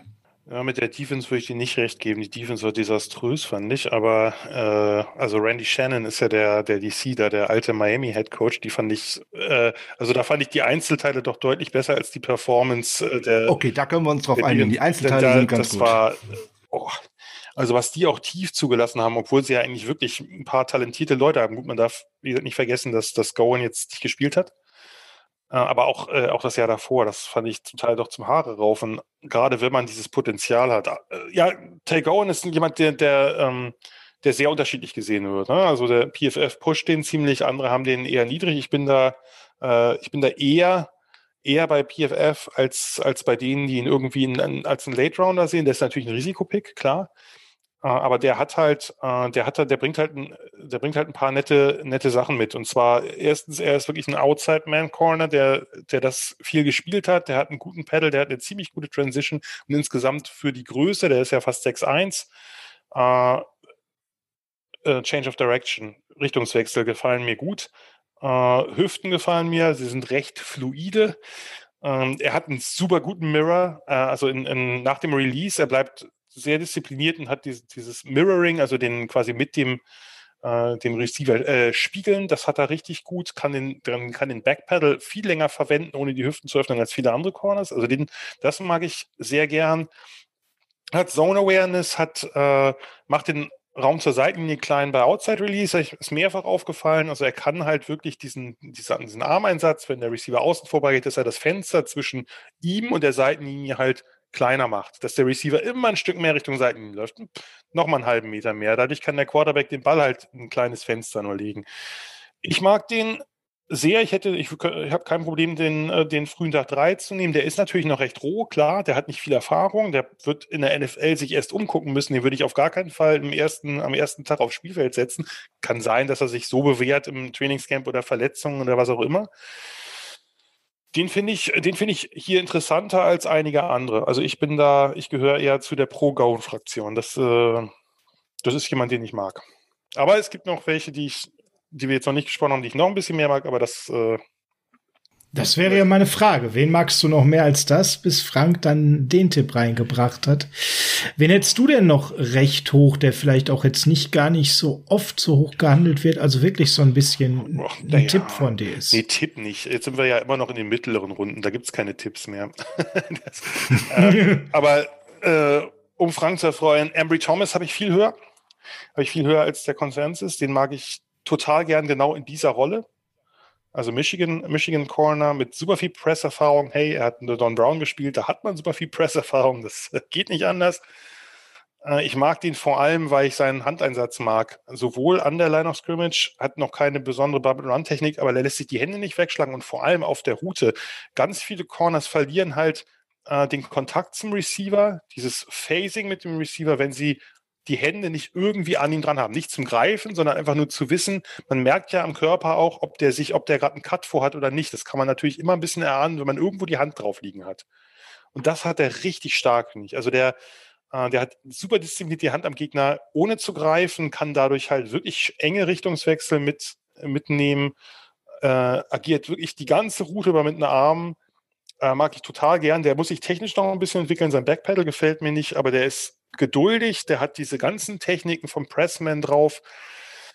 Äh, merkt man auch, also dass, dass, der, dass der Potenzial hat, auch was das Football angeht, merkt man vor allem bei diesen ganzen Comeback Routes, also Hooks oder Hitches, wo der Receiver halt fünf oder zehn oder acht oder wie auch immer Yards gerade ausläuft und dann sofort stoppt, weil da äh, normalerweise, wenn du als Corner dich umdrehst, trägt dich halt deinem, sozusagen dein Momentum immer ein paar, paar Meter weg oder zumindest ein oder zwei und da, da ist halt wirklich gut. Äh, hat ein bisschen Limitation als Tackler, aber ich, also ich finde, das ist für mich ein Day-Two-Corner. Ähm, den mag ich, den mag ich, der ist noch roh, hat jetzt auch nicht gespielt. Äh, Im letzten Jahr hat er auch ein Opt-out gewählt, ist vielleicht bei Michigan noch gar nicht so schlecht gewesen. ähm, aber äh, aber den, den finde ich, den, den finde ich sehr unterschätzt. Ja, das ist aber tatsächlich auch, glaube ich, einer der Punkte, dass er den Opt-out gewählt hat, weil er im Prinzip in der gesamten äh, College-Karriere davor auch nicht so oft getestet wurde, nicht so viele Targets gesehen hat und man insgesamt relativ wenig von ihm gesehen hat. Und auch da gehen die Meinungen weit auseinander. Teilweise äh, gilt er als ganz später Pick, teilweise sogar als, also Einzelne haben den sogar als nicht drafted. Äh, jetzt hast du den sehr hoch. Wird nicht passieren. Frank, wie siehst du das? Du bist ja nicht ganz unparteiisch bei Michigan. Ich bin tatsächlich äh, nicht ganz unparteiisch und äh, für ihn war es letzte Saison bestimmt ganz gut, dass er nicht dabei war. Für die Wolverines war es eine Katastrophe, weil insbesondere die Cornerbacks waren furchtbar. Ähm, Vieles andere bei dem Team auch noch, aber das führt äh, jetzt zu weit. Äh, der gute Ambry Thomas, der bringt ganz viel mit. Was der noch braucht, ist ein bisschen Fleisch auf den, auf den Hüften, auf den Knochen. Der ist ein bisschen zu leicht. Äh, der ist auch mal relativ schnell, äh, nur mit, mit einem Schubser, auch von einem Wide Receiver aus einer Route zu bringen und dergleichen. Aber wenn er ein bisschen mehr drauflegt, der bringt also Technik mit, die kann er sicherlich noch verfeinern. Wenn wir über O-Line dann auch schon mal drüber gesprochen. Wenn ich schon mal eine Handtechnik habe, die kann ich noch verbessern. Habe ich keine, dem bringe ich auch keine mehr bei. So, der ist ein äh, schlaues Kerlchen. Ähm, ja, Bump and Run, NFL Corner, eventuell Starting Upside, wenn der hier und da mal noch ein bisschen äh, drauflegt und äh, gute Füße, wirklich auch gerade früh in der Route, flexible Hüften, ähm, der gefällt mir, der hat mir all die Jahre schon äh, gefallen. Ja, gut, der hat natürlich bei Brown auch einiges mitgenommen, äh, gerade eben Outside alleine zu spielen, weil das war ja die ganze Zeit in Michigan eigentlich immer so, dass da man die äh, Cornerbacks da sehr auf sich alleine gestellt sind. In dem einzigen Jahr als wirklicher Starter in 2019 ähm, hat er nur einen Touchdown zugelassen, ein 56er Dreier Passer Rating, also umgerechnet auf das NFL Passer Rating. Also das ist äh, schon nicht so ganz schlecht den könnte ich mir gut vorstellen als einen guten Pick äh, mit Upside und äh, wahrscheinlich kein Day One Starter, das eher nicht, aber einer, der wirklich viel, viel an Potenzial mitbringt. Ist halt die Frage, wie sieht man ihn wieder? Und äh, mir gefällt der extrem gut, aber ich bin da auch tatsächlich parteiisch. Frank, wo würdest du dir vorstellen können, geht er in welcher Runde circa? Ja, das ist wirklich äh, schwer zu gehen. Das könnte ein später äh, Tag 2 Pick sein oder ein früher Tag 3 Pick würde ich mir vorstellen können. Also wenn der in der fünften Runde noch da ist, wo wir mit drei Picks da durch die Gegend nehmen, also da würde ich den auf jeden Fall mitnehmen. Ich glaube, ab da wird's dann spannend, ne? Glaube ich auch. Wie gesagt, könnte aber auch ein guter äh, Viertrunden-Pick sein, je nachdem, was man auch vorher auf dem Board bedient hat. Das ist ja auch so eine Frage. Wenn du noch keinen Corner genommen hast in der vierten Runde und der läuft an dir vorbei, dann musst du, dann musst du wirklich zugreifen, damit du nicht wieder ohne Corner aus so einem Draft rausgehst. Weil der einzige gedraftete Corner seit äh, Keller Witherspoon ist ein gewisser Tim Harris Jr. Mhm. Virginia Corner, wenn ich mich richtig erinnere. Also zu dem, ja. zu der Nummer im letzten Draft haben wir, glaube ich, genug Hate hier verbreitet. Frank, wen hast du denn noch auf Outside eher so im tieferen Bereich? Im tieferen Bereich, wen habe ich denn da noch schönes rum? Ja, wir können ja mal über einen Spieler sprechen, der man eigentlich, wie man viel höher gesehen hat, der auch äh, eigentlich vom Michigan Erzfeind stammt. Also der geht ja das Board nicht rauf, sondern Sean Wade geht das Board irgendwie runter in den letzten Wochen. Und äh, ich persönlich bin mir nicht so ganz sicher, warum das tatsächlich äh, stattfindet. Ja, der hat im letzten Playoff-Spiel nicht gut ausgesehen. Ja, meine Güte, das ist anderen aber auch schon mal passiert. Äh, dreijähriger Starter bei Ohio State. Also die bilden Cornerbacks eigentlich doch ganz gut aus, oder nicht, Jan? Die bilden Cornerbacks eigentlich nur ganz gut aus. Also ich kann diesen Slide, der ist ja auch nicht erst seit ein paar Wochen, dann ist ja in der Tat schon in der Saison passiert. Ich kann den ganz gut nachvollziehen. Weil Wade war äh, ja Slot 2019, da haben ja außen Okuda und Annette gespielt und hat dann, ja. hat dann eigentlich hatte so ein, ein äh, bisschen First Round, der Second Round Hype bekommen und hat gesagt, nee, nee, ich bleib noch ein Jahr, ich zeige, dass ich auch ein Outside Corner sein kann. Das ist halt grandios in die Hose gegangen.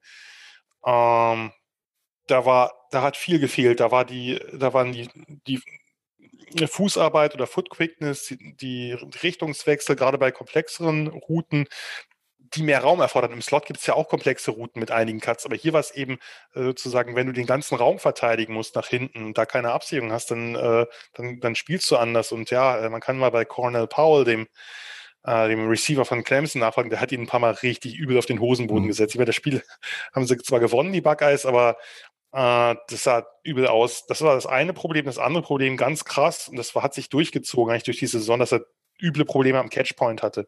Ball lokalisieren, Ball attackieren, hat viel zu viele One-on-Ones verloren, auch gegen nicht so gute Receiver. Und da hat man halt gemerkt, dass die Technik insgesamt doch deutlich weniger weit ist als viele. Da rechne ich mich zu. Also ich habe mich da auch geirrt, äh, das äh, im Jahr vorher wahrhaben wollten. Äh, sowas sieht man halt äh. wirklich dann erst, wenn man intensiv ins Tape geht. Sonst sind es ja eher so ein bisschen Flashlights. Ne? Ich äh, äh mhm. preview die Spiele, ich gucke mir dann ein paar, äh, paar Szenen an, aber das Ausmaß der Probleme, das ist in der Tat erst jetzt für mich so richtig offenbar geworden, nicht nur für mich. Auf der anderen Seite hat man halt bei Wade die, den Vorteil, dass er wirklich absolut herausragender Tackler ist, noch ein harter Tackler ist. Und daher ist die Frage für viele, geht der, soll der zurück in den Slot oder kann man ihn vielleicht auf Safety stellen? Das ist natürlich eine totale Projektion, weil er hat er nicht gespielt. Äh, aber Outside Corner, da muss, da muss echt noch viel passieren. Andererseits hat er natürlich, hat über 33er Armes, äh, vollkommen pervers, äh, ist ja auch ein großer Corner. Also, ja, äh, ich konnte mir, ich, ich konnte mir keinen rechten Rein drauf machen, wie er jetzt, äh, wo ich ihn jetzt als Outside Corner sehe. Ich würde ihn, ich ihn in der Tat woanders hinschieben. Ich weiß, wie gesagt, die Leute, die dann immer so schnell sagen, ja klar, der ist ein Safety, ja, woher weißt du das? Also das, ja. das ist halt so, das liest man irgendwo und reproduziert es dann und kann ja sein. Also das, nur das kann, das glaube ich, ist sozusagen aus den, aus den, aus dem Tape selber nicht zu erahnen, ob der ein Safety werden kann oder nicht. Äh, kann sein, kann auch sein, ich meine, als Slot Corner hat er eine super Leistung gemacht. Das heißt, wenn man in der Region einen Slot Corner, vielleicht entwickelt er sich auch zum Outside, darf man Ne, also es werden ja, wir wissen ja nun von vielen Spiel Spielern, die auch wahrscheinlich wesentlich später als Sean Wade gedraftet werden, dass die sich noch zu echt guten Startern entwickeln können. Ist ja alles möglich. Die Frage ist, wie groß ist die Chance? Hm, du hast aber hier auch gerade das noch äh, schon, schon deutlich gesagt, aber ich würde gerne mal Zahlen nennen. Äh, nachdem er auf Outside gestellt ist, hat er das Passer-Rating, was er abgegeben hat, bei wirklich vergleichbarer Snap-Anzahl immer um die 500.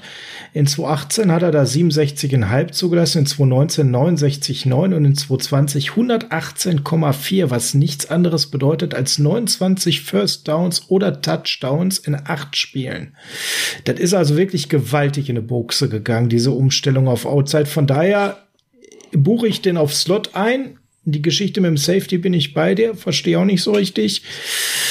Outside, boah, da müsste man gerade keinen akuten Bedarf haben. Und da sind wir ja wieder bei dem Thema, dass das wahrscheinlich bei uns doch eher der Fall sein könnte. Von daher schwierig, schwierig. Überzeugt er mich nur bedingt.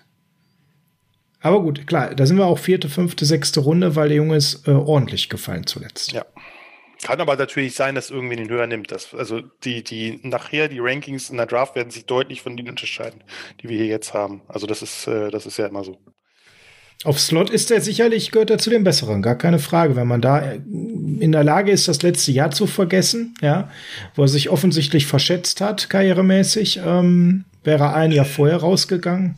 Ja, das, Ding ist, ich glaube, da haben sich viele verschätzt. Also das ist, ich glaube, nicht von ihm irgendwie so das völlig delusional gewesen, also dass man sagt, oh Gott, wie, wie kann er nur, sondern viele haben gesagt, ja, ja, der, das ist halt, das ist der normale Weg gewesen. Das haben viele, viele Ohio State Corners haben am Anfang Slot gespielt. Gary and Conley hat erst Slot gespielt, ist nach außen gegangen. Jeff Okuda hat am Anfang Slot gespielt, ist nach außen gegangen. Beide First-Round-Picks geworden. Von daher, das lag jetzt nahe, weil die, weil das oft der Weg in, bei den Buckeyes ist, aber aber das hat halt bei ihm nicht hingehauen. Und man darf natürlich nicht vergessen, für ein, also der hat natürlich einen Vorteil gegenüber den Elijah Moldens. Ich habe Molden deutlich höher, eine andere Frage, aber der hat halt natürlich Länge und riesige Arme. Das heißt, für diese Michael Thomas-mäßigen Big Slot Receiver ist der vielleicht eine ganz gute Matchup-Waffe. Who knows? Ja, das das wäre ja durchaus, äh, wäre ja durchaus, ne, für die, viele Teams gehen ja auf diese, auf diese Big Slot Receiver, also irgendwelche Outside Receiver, die vielleicht nicht die, die Foot Quickness haben und nicht die Release-Techniken haben, um, äh, um als, als X-Receiver zu überleben. Vielleicht ist der dafür eine ganz gute Matchup-Waffe oder kann sich zu einer entwickeln. Von daher, wenn man den in mittleren Runden zieht, gibt es sicherlich Spieler mit weniger Talent als Sean Wade. Die Frage ist auch, was passiert zwischen seinen Ohren wieder so ein bisschen? Hat er sich persönlich selber festgelegt, er sieht sich nur noch als Outside Corner und er will gar nicht irgendetwas anderes? Oder sagt er sich jetzt nach dem einen äh, Jahr, was nicht so toll gelaufen ist bei Ohio State, hey, wenn man mich denn als Nickel in der NFL nimmt, dann bin ich halt ein toller Nickel und halt kein Outside Corner, nicht so flashy oder irgendwas, aber ich mache meinen Weg in der NFL. Who knows? Who knows? Und ich sag mal so, äh, es ist in der Regel kein gutes Rezept in der NFL zu sagen, das spiele ich nicht. Also gerade als Mid-Round-Pick wird man da wahrscheinlich nicht so ganz mhm. lange überleben. Also äh, also sollte, sollte er nicht, und ich kann mir auch nicht vorstellen, äh, dass, also jetzt zudem überhaupt keine Infos persönlicher Natur, aber ob der jetzt äh, dann, sagen wir mal, so dreist ist zu sagen, nee, nee, ich bin auf jeden Fall outside. Ich meine, es, wie gesagt, es kann ja auch sein, dass sich dahin noch entwickelt. Nur, der hat halt eine super Fallback-Option. Erstmal mit dem Slot, wo er, denke ich, wie gesagt, ein solider Mid-Round-Pick ist. Und von daher, ja, also äh, kann ja sein, dass uns Sean Wade alle überrascht und doch den Schritt noch nimmt, weil vielleicht war, kann ja auch sein, es gab ja so viele Möglichkeiten, dass der Druck zu hoch war oder was auch immer. Also dass, dass er irgendwie mit, mit dieser Umstellung nicht klargekommen ist, muss ja nicht zwangsläufig bedeuten, dass das sein Leben lang nicht funktionieren wird. Kann es, aber gibt es schon, also gäbe krassere Fälle als Sean Wade, die sich zum guten Outside Corner entwickeln. Sag ich mal so. Mhm. Dann gucken wir doch noch mal vielleicht auf so einen letzten Tipp, bevor wir so langsam, immer wenn wir die Zwei-Stunden-Marke brechen, schauen wir, dass wir so langsam zum Ende kommen. Wer von euch hätte denn noch so den einen von all denen, die wir diskutieren können, wo er sagt, nee, der muss heute auf jeden Fall noch hier in diese Folge rein? Ja, Frank, welcher von den 23, die du da stehen hast, nimmst du noch? Wie wär's mit äh, Robert Rochelle, Central Arkansas? Ja. Ja. Können wir gerne drüber reden. ja, das ist doch schon mal was. Also die, ähm, The Athletics sieht ihn schon in Runde 3 angekommen. Ähm, hm, das finde ich schon ordentlich. Ähm, ja, wo, wo fängt man mit ihm an? Ähm, Tape ist spannend. Da sieht man auch so flashy Highlights und man sieht aber auch ganz merkwürdige Dinge. Und da ist es immer, wo man mal genauer hinschauen muss. Ja, was ist er? Groß ist er. Redshirt Senior ist er und der ist schnell. Problem ist, Transition hat er nicht so gut. Ähm, Closing Burst, klar, er ist schnell. Ist ein sensationeller All-Around-Athlet eigentlich, ähm, aber der kriegt das nicht so häufig aufs Feld. Ne? Der bringt viel, viel mit, aber der bleibt auch oftmals viel schuldig. Und da sehe ich nicht, wo es herkommt. Ja, wer will jetzt? ja gut, wir können über das Competition Level äh, noch sprechen. Das ist natürlich irgendwie. Äh, das hätte ich jetzt so gleich mal toll. so vorsichtig erfragt. Ne? Beim Senior Bowl konnte er auch nicht auf sich aufmerksam machen. Da ist er leider relativ schnell verletzt raus. Das nutzen ja auch manche, um dann nochmal Werbung für sich zu machen. Ja, die ganze Technik scheint mir da auch noch nicht ganz ausgereift zu sein. Es sieht irgendwie unrund aus. Aber ja, wenn du halt so einen großen Corner mitbringst, der schnell ist, dann äh, gehen eigentlich überall die Alarmglocken schon an. Ne, ne 439, äh, 6-0, ähm, boah, Three-Cone 6, äh, 6, 8, äh, da werden bei vielen schon ähm, die Arme, äh, die Leuchten angehen, so nach dem Motto, der äh, bringt mir erstmal meine Zahlen mit, den können die schon mal nehmen. Ja, vor allem hat er auch wirklich lange Arme und ich finde, das ist einer, bei dem man das, im, also im Tape ist ein bisschen unter 6,0, hat 32,5 Arme. Das ist irgendwie ein Körperbau, der jetzt eher ungewöhnlich ist. Und äh, ich finde, das sieht man. Also das, äh, das sieht komisch aus, das, ja. Das schlackert sehr viel. Und das ist immer ein gutes Zeichen für, für Cornerbacks. Ähm, was ich, was ich an ihm mag, also außer der Athletik, ist, er hat wirklich verschiedene Coverages gespielt. Er hat, also er hat ganz viel Press-Bail gespielt, also äh, Press und dann ist er in eine tiefe Zone, aber hat auch Bump and Run Short Zone gespielt, hat wirklich äh, viel, äh, viel verschiedene, hat auch zum Beispiel die Jams, also bei, bei, wenn er Bump and Run gespielt hat, die waren variabel, auch mal mit zwei Armen, also diese Two-Arm-Jams, wesentlich, wesentlich weiter als zum Beispiel Paulson Debo. Ähm, auch im Press oft der aggressive Schritt nach vorn, der erste Schritt, obwohl, selbst wenn er nicht Bump and Run spielt. Also ist den Leuten da schon, hat sozusagen den Release schon ganz gut gestört. Ähm, aber ansonsten ist der technisch und auch so ein bisschen zu undiszipliniert, äh, nicht immer aufmerksam, lässt halt viele Underneath Completions zu, habe ich mir notiert. Also wenn er, wenn er in, in, in Trail-Technik ist, äh, so, also mit zu großer Separation und ist zu wenig mit Namen im Gegner. Also das, was Embry Thomas sehr gut macht, man, oder fantastisch macht sogar meiner Meinung nach, ist bei ihm etwas, was er noch entwickeln muss. Äh, genauso, also der, der, der Pedal sieht nicht richtig sauber aus, also das ist alles so ein bisschen clunky. Äh, die Instinkte, Gefühle am Catchpoint, nur er hat, bringt halt echt sehr, sehr viel Potenzial mit und ist ein relativ solider Run-Defender. Von daher, das ist jemand, äh, den würde ich mir so in der im Bereich früher, also vierte Runde, frü früher dritter Tag, kann ich mir den sehr gut vorstellen, äh, weil das ist jemand, glaube ich, den man gut entwickeln kann, der halt äh, natürlich Level of Competition ist natürlich immer eine Frage, wenn du da aus der FCS kommst, aber den finde ich da, den finde ich da eigentlich ganz gut. Also den könnte man sich, das, das ist einfach ein Bereich, in dem man viele Corners hat und da geht es dann, glaube ich, auch ein bisschen um Geschmacksfragen. Also welcher. Ja, der ist ja auch auf der Bruce Feldmans Freaklist gelandet. Also als Ballhawk auch, 38 ne, abgewehrte Pässe, 10 Interceptions, ähm, eben auf einer niedrigeren Level als jetzt äh, andere, über die wir vorhin gesprochen haben der bringt viele Dinge mit und da muss man schauen, kann er das auf der NFL rumgehen oder nicht, so wie du äh, gesagt hast vorhin jetzt früher dritter Tag oder so. Jo, ähm, ich sag dritte Runde, also ich weiß nicht, das wäre mir zu zu hoch.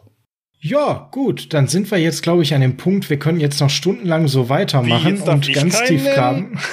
Ja, Ach doch, so. bitte, unbedingt. ah, bitte.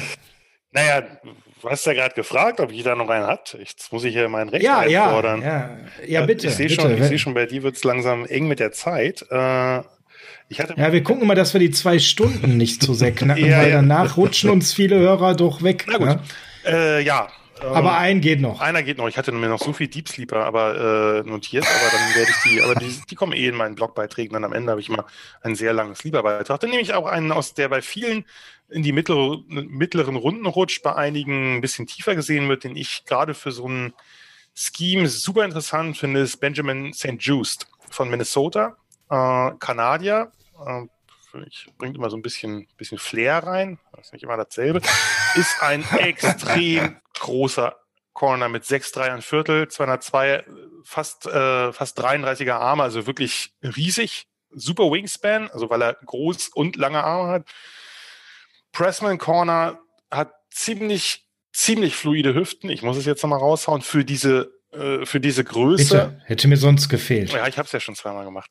Ähm, extrem gute Beweglichkeit dafür, dass er, also der ist eine 6-6-3er Cone gelaufen als 6-3. Jetzt kommen wir durcheinander, weil es so viele Sechsen und Dreien sind, aber genau so ist es. Also der ist eine, eine super Cone gelaufen und du siehst, du siehst diese Beweglichkeit für diese Größe. Der hat natürlich jetzt nicht den, die schnellste Kadenz mit den Füßen, weil er hat lange Gräten. Das ist eben der Nachteil, wenn du so groß bist. äh, kann ich ein Lied von singen. Ich wäre als Corner oder war als Corner. Ich habe das nur ganz kurz mal versucht und äh, nie. Ähm, hat äh, ist, hat, finde ich, schon ziemlich, ziemlich netten Backpedal, hat gute Breaks, agiert wirklich gut mit den Armen, weil er halt, ne, das ist halt einfach, der kann halt einen riesen Bereich abdecken. Im Catchpoint stark, ist halt, ist halt, wie gesagt, äh, wird mit Quick Receivern, der wird also mit irgendwelchen schnellen äh, Flankern oder so, wird er Probleme haben. Aber der ist in vielen Bereichen, fand ich den, fand ich den wirklich viel besser. Äh, super starker Tackler, den kannst du sofort in der Red Zone aufstellen äh, dreht sich geduldig oder diszipliniert um, wenn der, wenn er irgendwelche Fates oder, oder Go-Routes verteidigen muss. Ähm, ich mochte den deutlich mehr, als, als er so äh, sozusagen konsensusmäßig gesehen wird. Das ist für mich jemand, der äh, der Borderline ein Borderline Third Rounder ist. Da wird er nicht gehen, aber äh, ich bleib ja, muss ja meinen, meinen Rankings treu, treu bleiben und den habe ich halt deutlich höher als, als viele andere. Und ich glaube, dass so ein so ein Scheme wie dieses, äh, was die Niners, wenn sie das dann haben, haben, äh, dass das halt ähm, ein wirklich, wirklich spannender Pick ist. Das ist natürlich ein Upside-Pick, das ist einer, den man ein bisschen entwickeln muss, aber der bringt halt, der bringt halt echt viel mit, um, äh, um ein richtig guter Corner zu werden. Würde ich mich anschließen, alleine ja, das ist eine relativ kleine Sample Size, ne? Irgendwie so rund 400 Coverage Snaps oder so, wenn ich das richtig in Erinnerung habe. Hat er noch mehr, hat er noch nicht gespielt. Aber der bringt auch wieder ganz, ganz viele tolle Eigenschaften mit, die du auch gerade halt aufgeführt hast. Und äh, wenn man den nicht sofort ins äh, kalte Wasser schmeißen muss, sondern der sich von einem alten Hasen noch ein bisschen was abschauen kann, ähm, dann den kann man entwickeln. Also das ist, da ist Upside noch vorhanden. Das sehe ich auch. Prima, dann haben wir von dir nochmal jetzt keinen Deep Sleeper gehört, aber zumindestens einer, der schon ein bisschen äh, tiefer gehen wird. Ich und hier noch äh, einige. Wir waren uns ja einig, dass wir, dass wir mit dir alleine über eine Positionsgruppe drei und vier Stunden sprechen können. Aber vielen Dank, dass du dir gerade diese, zwei Stunden, gerade diese, zwei Stunden für Corner genommen hast, um uns zu beruhigen, dass es in der zweiten und dritten Runde echt gute Projects gibt, die wir dann auch wirklich guten Gewissens nehmen können. Äh, egal, ob es dann Outside oder für den Slot ist. Gerade Outside war das schön zu hören, weil da weiß ich nach heute, da geht doch noch eine Menge mehr, als ich gedacht hatte. Da habe ich persönlich nur ein, zwei gesehen, wo ich mich wohl mitgefühlt hatte und war eigentlich schon sehr auf, äh, es muss Stokes werden, weil alles andere wird schwierig. Das kann man ja nach heute dann doch wieder etwas entspannter sehen und dann dementsprechend auch äh, ja schauen, wie das Board fällt und sich entwickelt. Da sind wir ja alle dran gespannt. Das weiß man ja eben an der Stelle nicht so genau. Jetzt nicken zwei ja. für alle unsere Hörer. Ne, wir übertragen ja, ja kein Video. Du hast vollkommen ne? recht, Sascha. Ja. Schön, wenn mir die beiden Experten so ganz zum Schluss nach über zwei Stunden nochmal recht geben. Ist auch ein schönes Gefühl für mich als den äh, Nichtwisser unter uns dreien hier, was äh, Fachliches angeht und Cornerback. Ja, hat sehr viel Spaß gemacht mit dir, Jan. Wir quatschen nochmal zu Safeties in einer neuen Runde. Also macht euch noch auf einiges gefasst. An der Stelle, Frank, wie immer gebührt dir der Rausschmiss. Ja, der Rauschbiss beginnt natürlich mit einem großen Dank äh, an Jan, ist ja keine Frage. Ich habe mich heute sogar noch über äh, Wolverines hier äh, gefreut, ne, Embry Thomas und so, das finde ich schon mal sehr gut. Ähm, keine Frage, wenigstens mal etwas Positives, was die Wolverines anbelangt. Ansonsten großes Dankeschön für viel, viel Erkenntnisgewinn, hat Sascha ja auch gerade schon schön gesagt. Mal schauen, wer es denn nach außer Stokes denn werden könnte. Mhm, mhm, schauen wir mal. Und wer es besser nicht geworden wäre, da waren auch einige interessante Eindrücke dabei. Mhm. Deswegen auf in die Woche, ihr Lieben. Heart of Chrome, California, wie immer. Und bleibt natürlich dabei bei unserer Draft-Coverage. Jan natürlich immer folgen, ist ja keine Frage, ne? Gianni Vanzetti auf Twitter, das muss man eigentlich machen, wenn man auf Twitter mit dabei ist. Triple Option Blog. Wenn euch das alles zu viel ist, schaut einfach bei uns auf die Homepage, dann könnt ihr einfach unter die netten Artikel schauen. Äh, Beyond the Horizons, unserer Draft Coverage und Draft Special ist Jan auch immer dabei. Da findet ihr auch immer alles, wo man ihn findet und so verlinken wir alles. Alles gut. In dem Sinne, schöne Woche. Heart of Chrome, California. Viel Spaß. Bis bald.